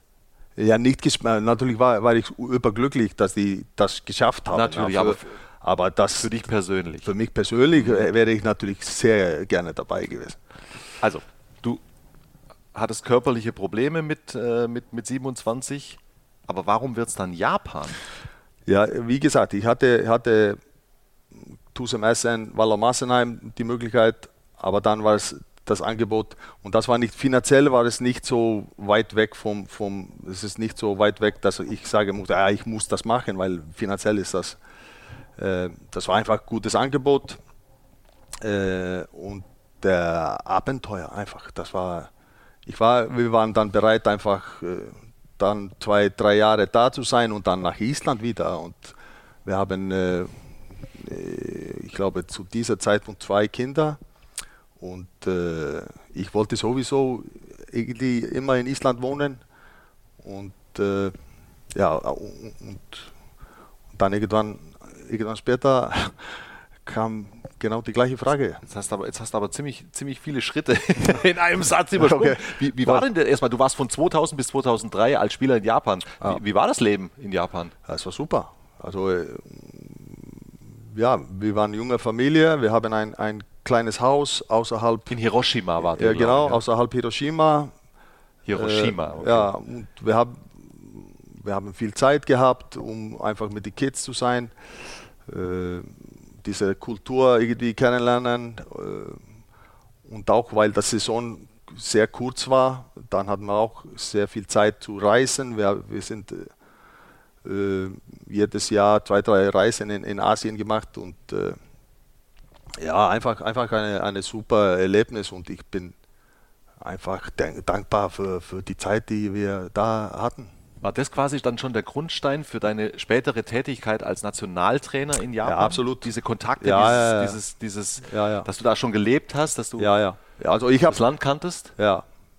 Also ich, hab, ich bin immer im, im Kontakt geblieben. Danach bin auch ein äh, paar Mal hingereist. Äh, habe auch, auch Freunde da, mein alter Trainer und so weiter, mein alter, alter Verein habe ich besucht und so weiter. Und äh, irgendwann kam dann diese Möglichkeit, dass ich, dass ich diese Nationalmannschaft übernehme. Und mhm. so, und dann, dann warst du aber erstmal Spieler bis 2003. Bist du danach direkt nach Bregenz gegangen oder seid ja. ihr seid also ihr seid ja. nach Bregenz, du warst dann Spielertrainer in ja, Bregenz? Das, das ist meine erste Trainerstelle quasi. Und dann als, als Von Anfang an Spielertrainer. Da ja. warst du 30 dann quasi. Ja, genau. Okay, das heißt also, es gab dann schon klar den Plan bei dir auch, Trainer zu werden? Nee, es war eigentlich nicht geplant. Es war nicht geplant? Na, also nicht geplant, aber ich, ich habe auch nichts dagegen. Aber das war, das war mehr Wolfgang. Wolfgang äh, hat, äh, hat das irgendwie in die, in die Richtung. Äh, Volkan? Äh, Wolf, Wolfgang. Wolfgang Gütscher, dein Berater. Ja, ja, okay. Das war auch, auch seine, seine Idee, irgendwie mich in die Richtung zu bringen und äh, hat mich das präsentiert und äh, ja und, und, da war auch nach drei Jahren war Japan auch auch weit weg, weil wir hatten ja zwei junge oder drei junge äh, junge Kids Aha. zu diesem Zeitpunkt.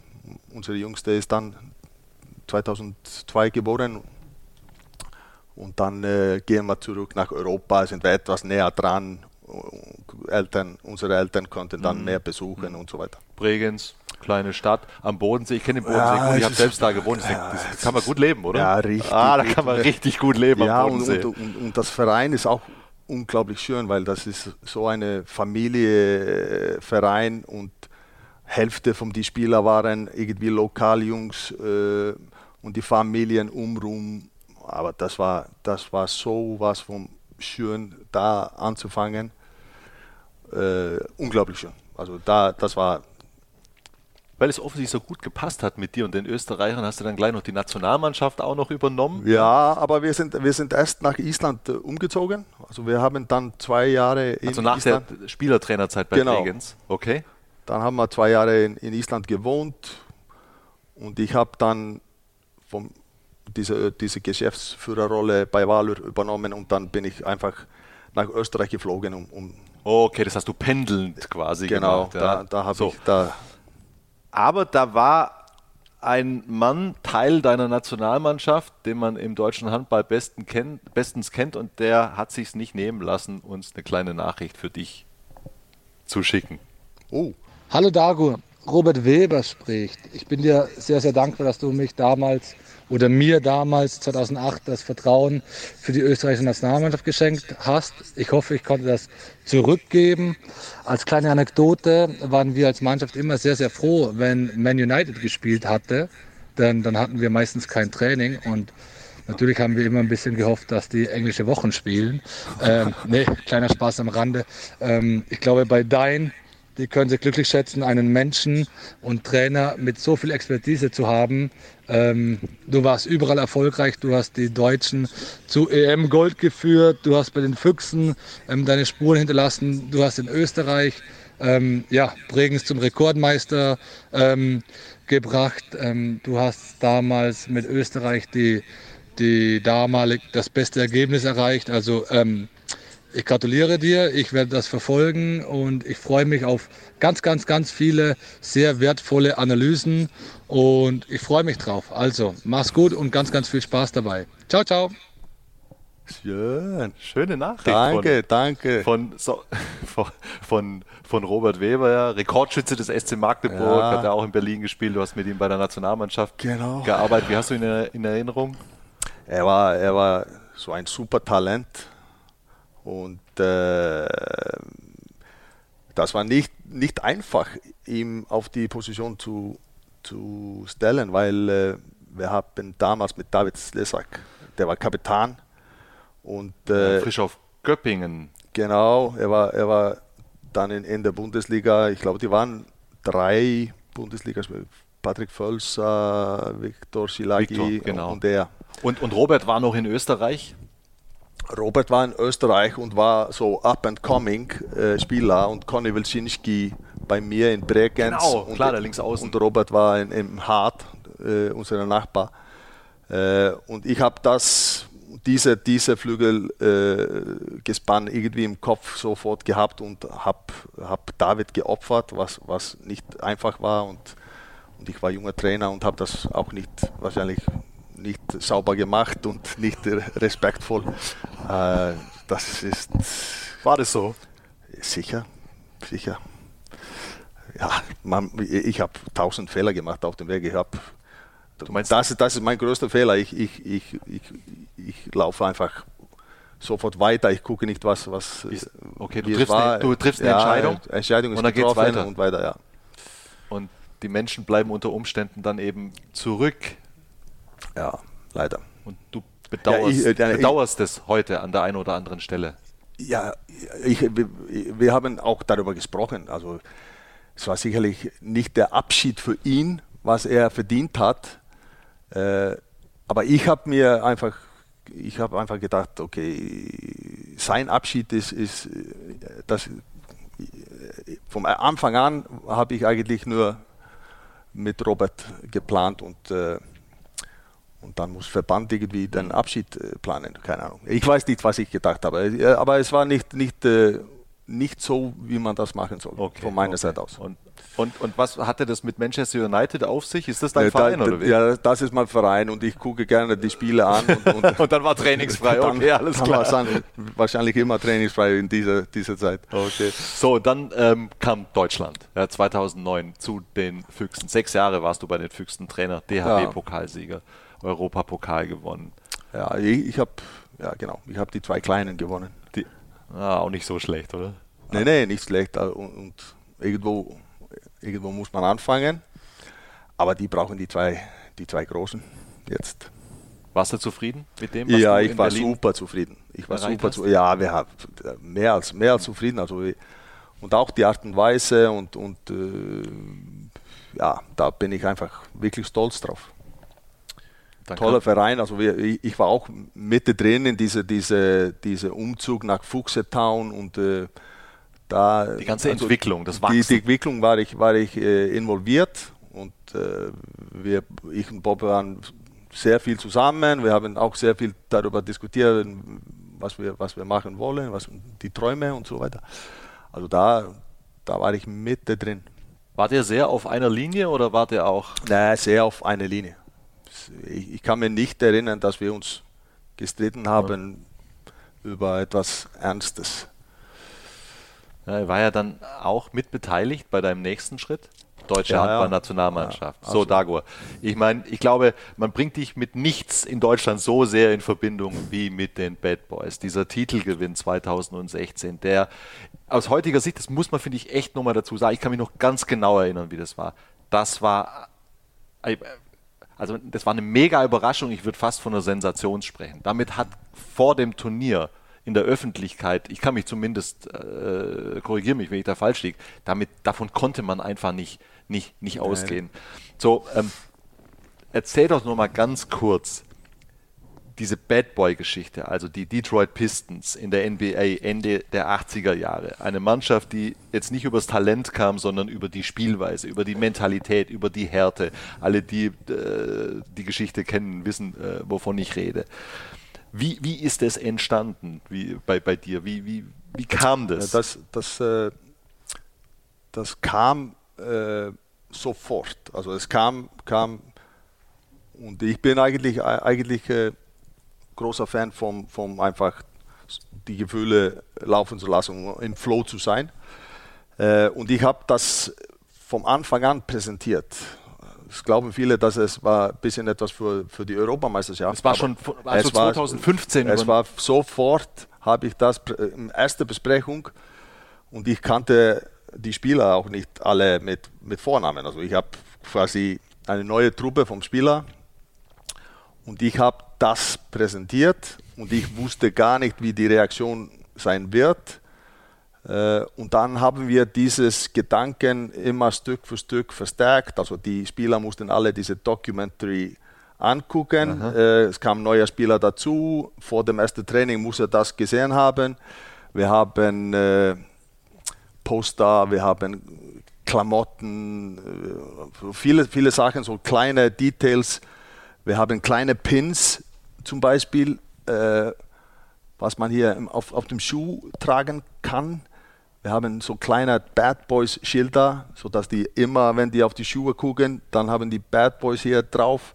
So solche Kleinigkeiten haben wir, haben wir schon gemacht äh, im Laufe der Zeit und dann äh, und dann hat keiner eigentlich davon gewusst bis, äh, bis der Europameisterschaft. Und dann kam es irgendwie raus äh, über die Medien und dann war die Hölle los mit diesen Bad Boys, Bad Boys und äh, aber das ist quasi eine Einstellung. Das ist eigentlich der, der Grund dafür. Für mich war, äh, ich fand, ich fand äh, es, es, haben alle davon gesprochen, wir haben keinen Karabatic, wir haben keinen äh, Michael Hansen, wir haben nicht diese Super kein Superstar. Kein Superstar. Und es waren doch alles eigentlich ganz liebe Jungs. Das und waren deswegen, alle und dann, Schwiegersöhne, Schwiegersöhne da. Und dann kommst du mit den Bad Boys. ja, und das sind da quasi zwei zwei Flieger in, in einem Schlag. Äh, du, du, du, fängst an, härter zu spielen und du äh, schaffst ein Team statt ein Superstar.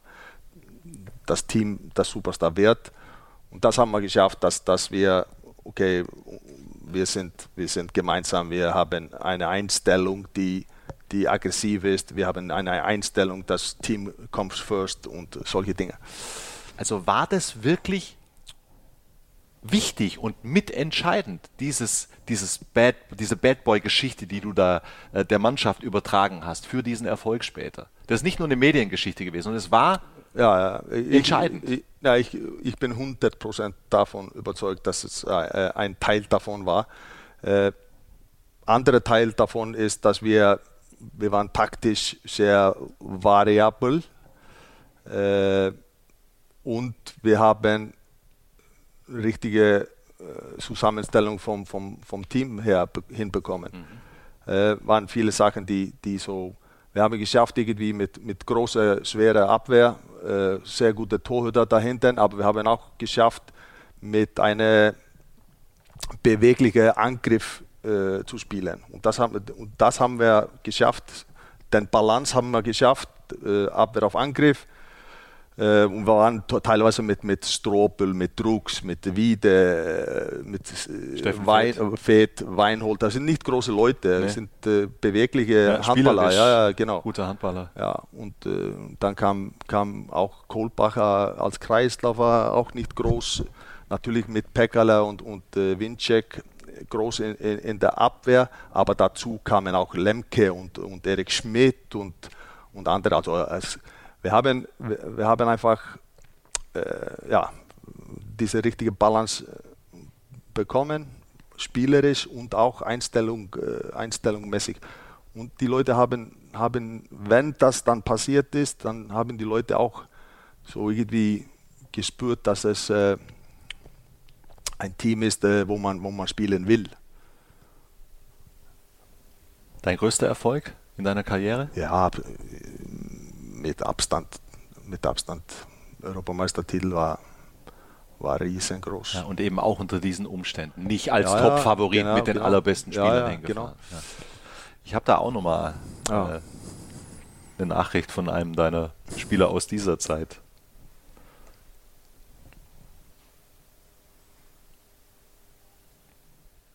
Dagur Sigurdsson, ein Mann mit sehr, sehr vielen Talenten, und Interessen, ob als Heimwerker, DJ, ähm, Unternehmer oder auch als Firebeast nach Erfolgen mit der Nationalmannschaft. Einer der klarsten und strukturiertesten Trainern, äh, die, die ich je hatte. Er hat es auch immer geschafft, uns als Spielern äh, das nötige Vertrauen in die eigene Stärke mitzugeben, was ihn, glaube ich, auch zu einem ja, der erfolgreichsten äh, Nationaltrainer der letzten Jahre gemacht hat.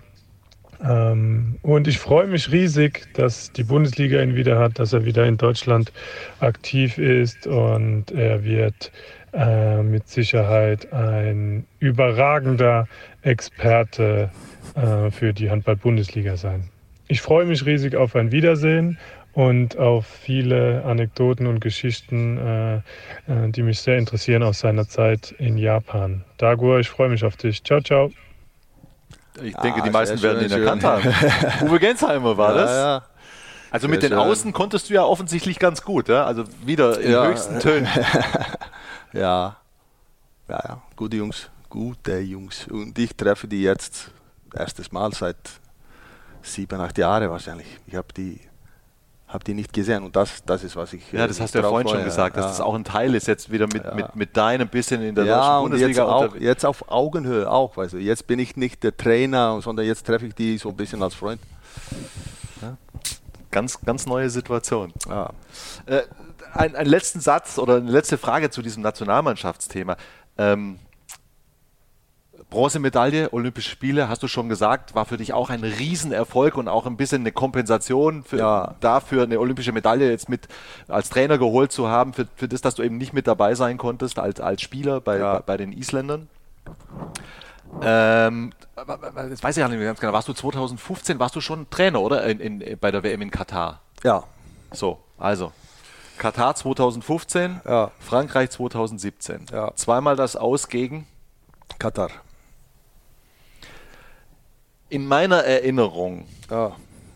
unter, sagen wir mal, ähm, Bedingungen, die diskutiert wurden. Ja. Wie kann man, kann hast man. du das erlebt? Also, ja, also nee, ich, Schiedsrichterentscheidung und so weiter. Ja, ja. Also ich, ich möchte eigentlich nicht zurückblicken. Ich, ich, das Einzige, was mich stört, ist, äh, ist 2017. Äh, da war ich krank an, äh, mitten in, in dem Turnier.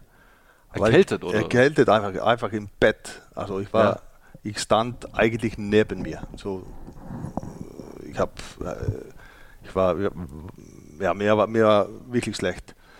Und an, genau an diesem Tag verlieren wir eigentlich Spiel, die wir gewinnen mussten. Und ich war nicht topfit. Und äh, das ärgert mich mehr als irgendwelche Schiedsrichterentscheidungen okay. und so. Okay. Die, du meinst dieses, dieses Achtelfinale gegen Katar, ja, genau. wo ihr habt eine super Vorrunde gespielt, alle Spiele gewonnen, ja, ihr wart klarer Favorit. Ich ja, habe hab das hab Spiel diese, kommentiert, Dago. Ja, ich habe das Spiel kommentiert ich und ich, ich, ich werde heute noch, ich kriege heute noch schwitzige Hände. Ihr wart in Führung und ihr gebt es völlig aus den Händen. Und ich, ich habe, ich hab, äh, glaube ich, sehr viele Fehler gemacht und so. Ich war, ich war wirklich krank. Äh, aber weil ich habe mein Plan war vor, vor dem Turnier. Ich wusste, dass ich äh, aufhöre äh, nach dem Turnier und äh, normalerweise mache ich das nicht, aber ich habe gedacht, okay, Pekale wollte nicht äh, spielen, aber ich habe ihm überredet, dass er kommt. Während des Turniers. Während des Turniers. Glandorf auch, oder? Glandorf ja, auch. Ja, und, das und das war mein Masterplan für dieses Turnier, ja. dass wir frische Leute und ein bisschen so neues Power in der Mannschaft und dass das nicht Früchte getragen habe, das tut mir weh. Und, und wir hätten dieses Spiel gewinnen müssen und ich glaube, wir hätten das Turnier vielleicht auch gewonnen. Wären wir alle irgendwie fit. Die Mannschaft war nicht schlechter als im Jahr davor beim Europameistertitel nee, nee, nee, grundsätzlich. Ja? Ich glaube, ich glaube solche Kleinigkeiten. Ja, aber so ist das. Ein bisschen. Nee, nee, nee, eigentlich nicht. Nur diese, diese, diese, diese, dass, dass ich nicht topfit war, war, das hat ärgerlich. Das hat eine Rolle gespielt. Ja, ja, ja. Ah, okay, das war, das, ich das bin wusste, große, ich, wusste ich nicht mehr. Nein, ich, ich bin großer, großer, äh, ich, also ich glaube daran, dass, dass meine Energie gehört dazu.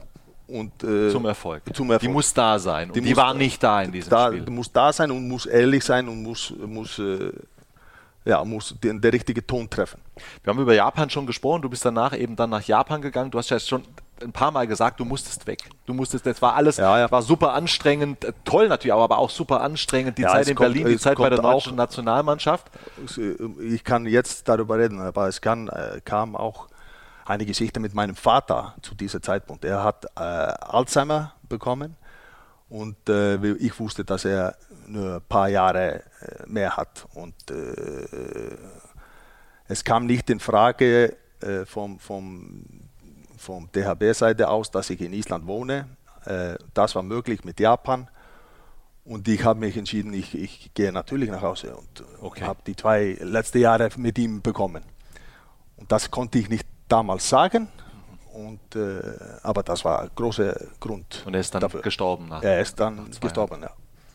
Und das und äh, mit Japan war es so geregelt, dass du, glaube ich, 100 Tage im Jahr, in, Ja, ja, es, es, es steht keine Nummer im, im Vertrag, aber dass es du den größten Teil des Jahres auf Island sein konntest. Genau, genau. Bei deinem Vater. Genau, bei genau, der, genau. Bei der, das war ein wichtiger Ja, Punkt ja. damals. War es eine gute Entscheidung jetzt da auch? ja, 100 Prozent. Grundsätzlich? ja, 100 Prozent würde ich immer, immer, immer, immer wieder machen. Aber es, ist, es wird definitiv spätestens nach Olympia in Paris ist das Thema. Ja, d- also wir haben, wir, wir haben gar nicht darüber geredet. Ich ich glaube, im Oktober nach der Qualifikation wissen wir mehr. Äh, Aber ich gehe davon aus, dass, dass nach sieben Jahren, dass wir eine Änderung machen. Ob ich eine andere Rolle äh, bekomme oder machen will, keine Ahnung. Aber schauen wir mal. Gibt es die blaue Taktiktafel noch? Die Gibt's, berühmte? gibt's, habe ich mit. Hast du hier mit dabei? Ja, habe ich dabei. Zeigst du sie bei deinen? Ja, klar. Ich muss die dabei haben, wenn ich, wenn ich etwas klären muss, dann. dann du kannst nicht ohne, Nein, nicht ohne. Das ist ein Körperteil geworden. Und sie hält noch, oder? Ja, bisschen einigermaßen. Ja, ein bisschen. Ja, Das war schon legendär. Du bist, Ja. du, du bist natürlich auch damit immer in Verbindung gebracht worden, Ja. dieser Taktiktafel. Der Mann der kurzen Ansagen und Ja, dann dazu eben die bisschen. Tafel. Ich habe noch, ich habe noch ja, eine letzte Frage in diesem Teil. Du hast ja schon drüber gesprochen, was du jetzt sonst auch noch alles gemacht hast oder was du machst. Du Speaker, du, du, du, du baust an diesen, an diesen Häusern in diesem kleinen Ort und, und findest da Ruhe offensichtlich ja, und, und hast dein Leben ganz neu auf, ausgerichtet. Gibt es noch einen großen Wunsch? Eigentlich nicht. Also ich bin, äh, ich bin glücklich und mache, was ich möchte und bin einfach, einfach froh, dass ich gesunde Familie habe und ja, wenn es so ist, dann ist alles gut. Bist im Reinen. Ja, ich bin, ich bin zufrieden. Ich würde sagen, das ist das Wichtigste überhaupt, oder? Ja, Also gesund und gesund und, und ja, zufrieden. ja, frisch verliebt. Das ist auch ein gutes Gefühl. Ich finde es ich find's wirklich toll, wie, wie, wie offen du dich präsentierst hier. ich habe dich ehrlich gesagt gar nicht so offen in Erinnerung. Also weißt du, in deiner Zeit, ich, hab der, ich, ich war ja damals schon Reporter in diesen Ah. Jahren in Berlin und dann auch bei der Nationalmannschaft. Ja, ich war immer konzentriert. Du warst sehr ja, unter, du warst schon unter Strom, gell? Schön, wie man dann eben auch unter anderen Umständen andere Charakterzüge von Menschen sieht, die, die wahrscheinlich da auch schon da waren, aber die waren halt überlagert von, von, von Kann, anderen kann, kann sein. Ich, ich weiß das nicht. Ganz kurze Pause und dann Ja. die allerletzte ganz kurze Rubrik hier bei uns im Podcast. Sieben Okay. schnelle Fragen. Okay. Bis gleich. Yes.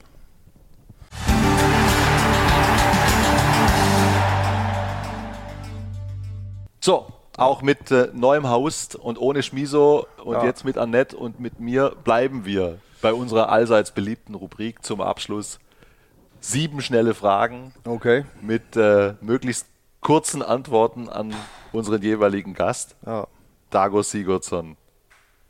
Wenn du als Trainer auf deine Taktiktafel verzichten müsstest, was würde dann passieren? Ich würde wahrscheinlich besser Deutsch sprechen.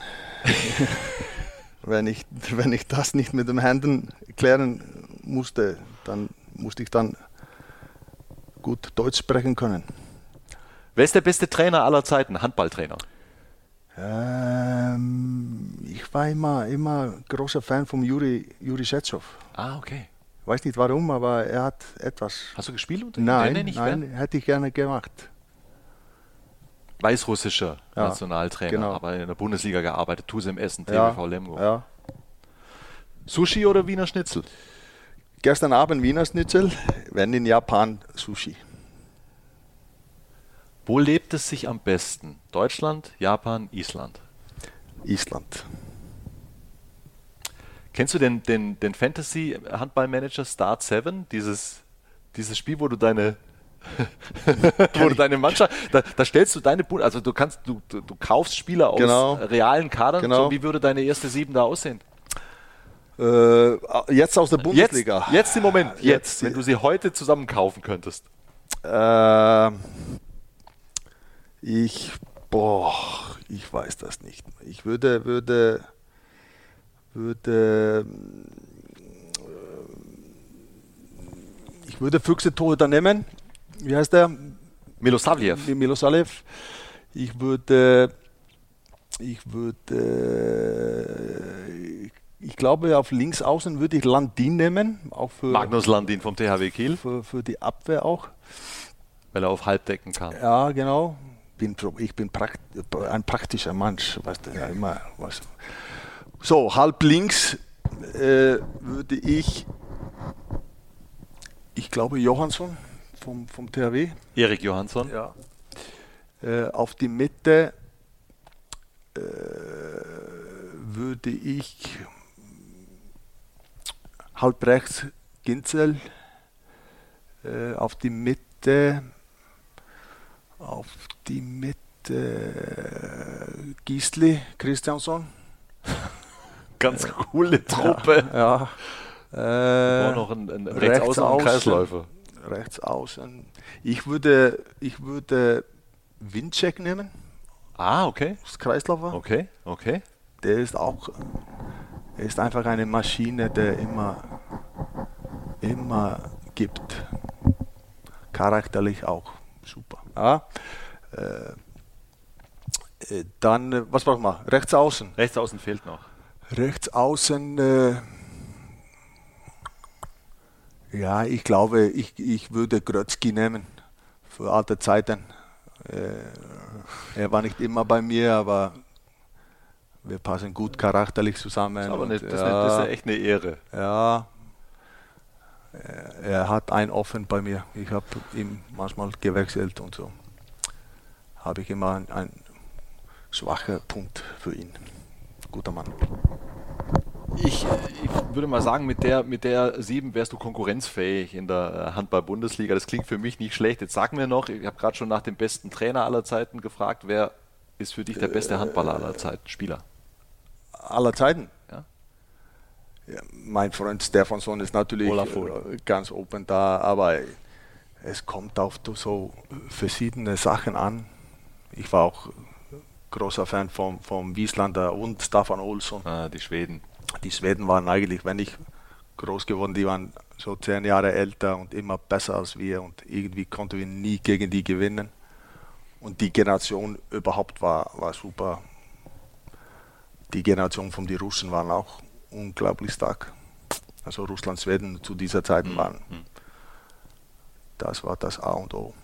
So, und zum Abschluss, und das hat auch gute alte Tradition hier mhm. bei Hand aufs Harz im Podcast. Wir fragen unsere Gäste immer, wen sie uns denn als Gesprächspartner für diesen Podcast noch empfehlen würden. Ja, weil wir, wir haben natürlich viele im Blick, aber vielleicht übersehen wir auch mhm. den oder die äh, andere. Mhm. Wer hat wirklich was zu sagen? Wer hat gute Geschichten? Wer, wen müssen wir unbedingt mal hier einladen? Ah, ich weiß es nicht. Ich finde, ich finde, Olli Rocky ist immer, immer lustig. Der, der war schon da. der war schon zu Gast, das weiß ich ja. Stefansson, Stefansson ist auch ein Kandidat. Olafur? Ja. Das wird ein bisschen kompliziert für die, für die Zuhörer, aber... Er ist ein sehr außergewöhnlicher. Der ist außergewöhnlich und also ein Abend mit ihm ist immer gut. Da kann man immer schön, immer äh, offen und überall reden und er hat gute Meinungen und einfach ein, ein super netter Mensch. Ja, das nehmen wir mit. Genauso. Ja. Dagur, äh, jetzt haben wir ganz schön lange gequatscht. Ich möchte mich von ganzem Herzen bedanken für, für deine Zeit, auch, auch, auch, für deine Offenheit einfach. Ich, Gerne. Äh, hat mir großen Spaß gemacht Ich wünsche dir nur das Allerbeste. Danke, danke. Ich freue mich, äh, dass, wir, dass wir zusammen für, für deine arbeiten. Ich, äh, ja. ich muss mal gucken, dass wir auch mal zusammen kommentieren. Ja? Also ja. jetzt auf dem ersten Dienstplan sind wir noch nicht zusammen, noch aber, nicht, noch nicht. aber ich hoffe ah, sehr. Und ähm, ja, schön, dass du wieder äh, präsenter in Deutschland bist. Und ähm, ja, freue mich, freue mich, freue mich. Danke, Dago. Danke so, und das war's für heute. Äh, beim nächsten Mal übernimmt dann Annette Sattler. Hoffe, ihr hattet euer Vergnügen. Und ja, wir hören uns. Bis dann.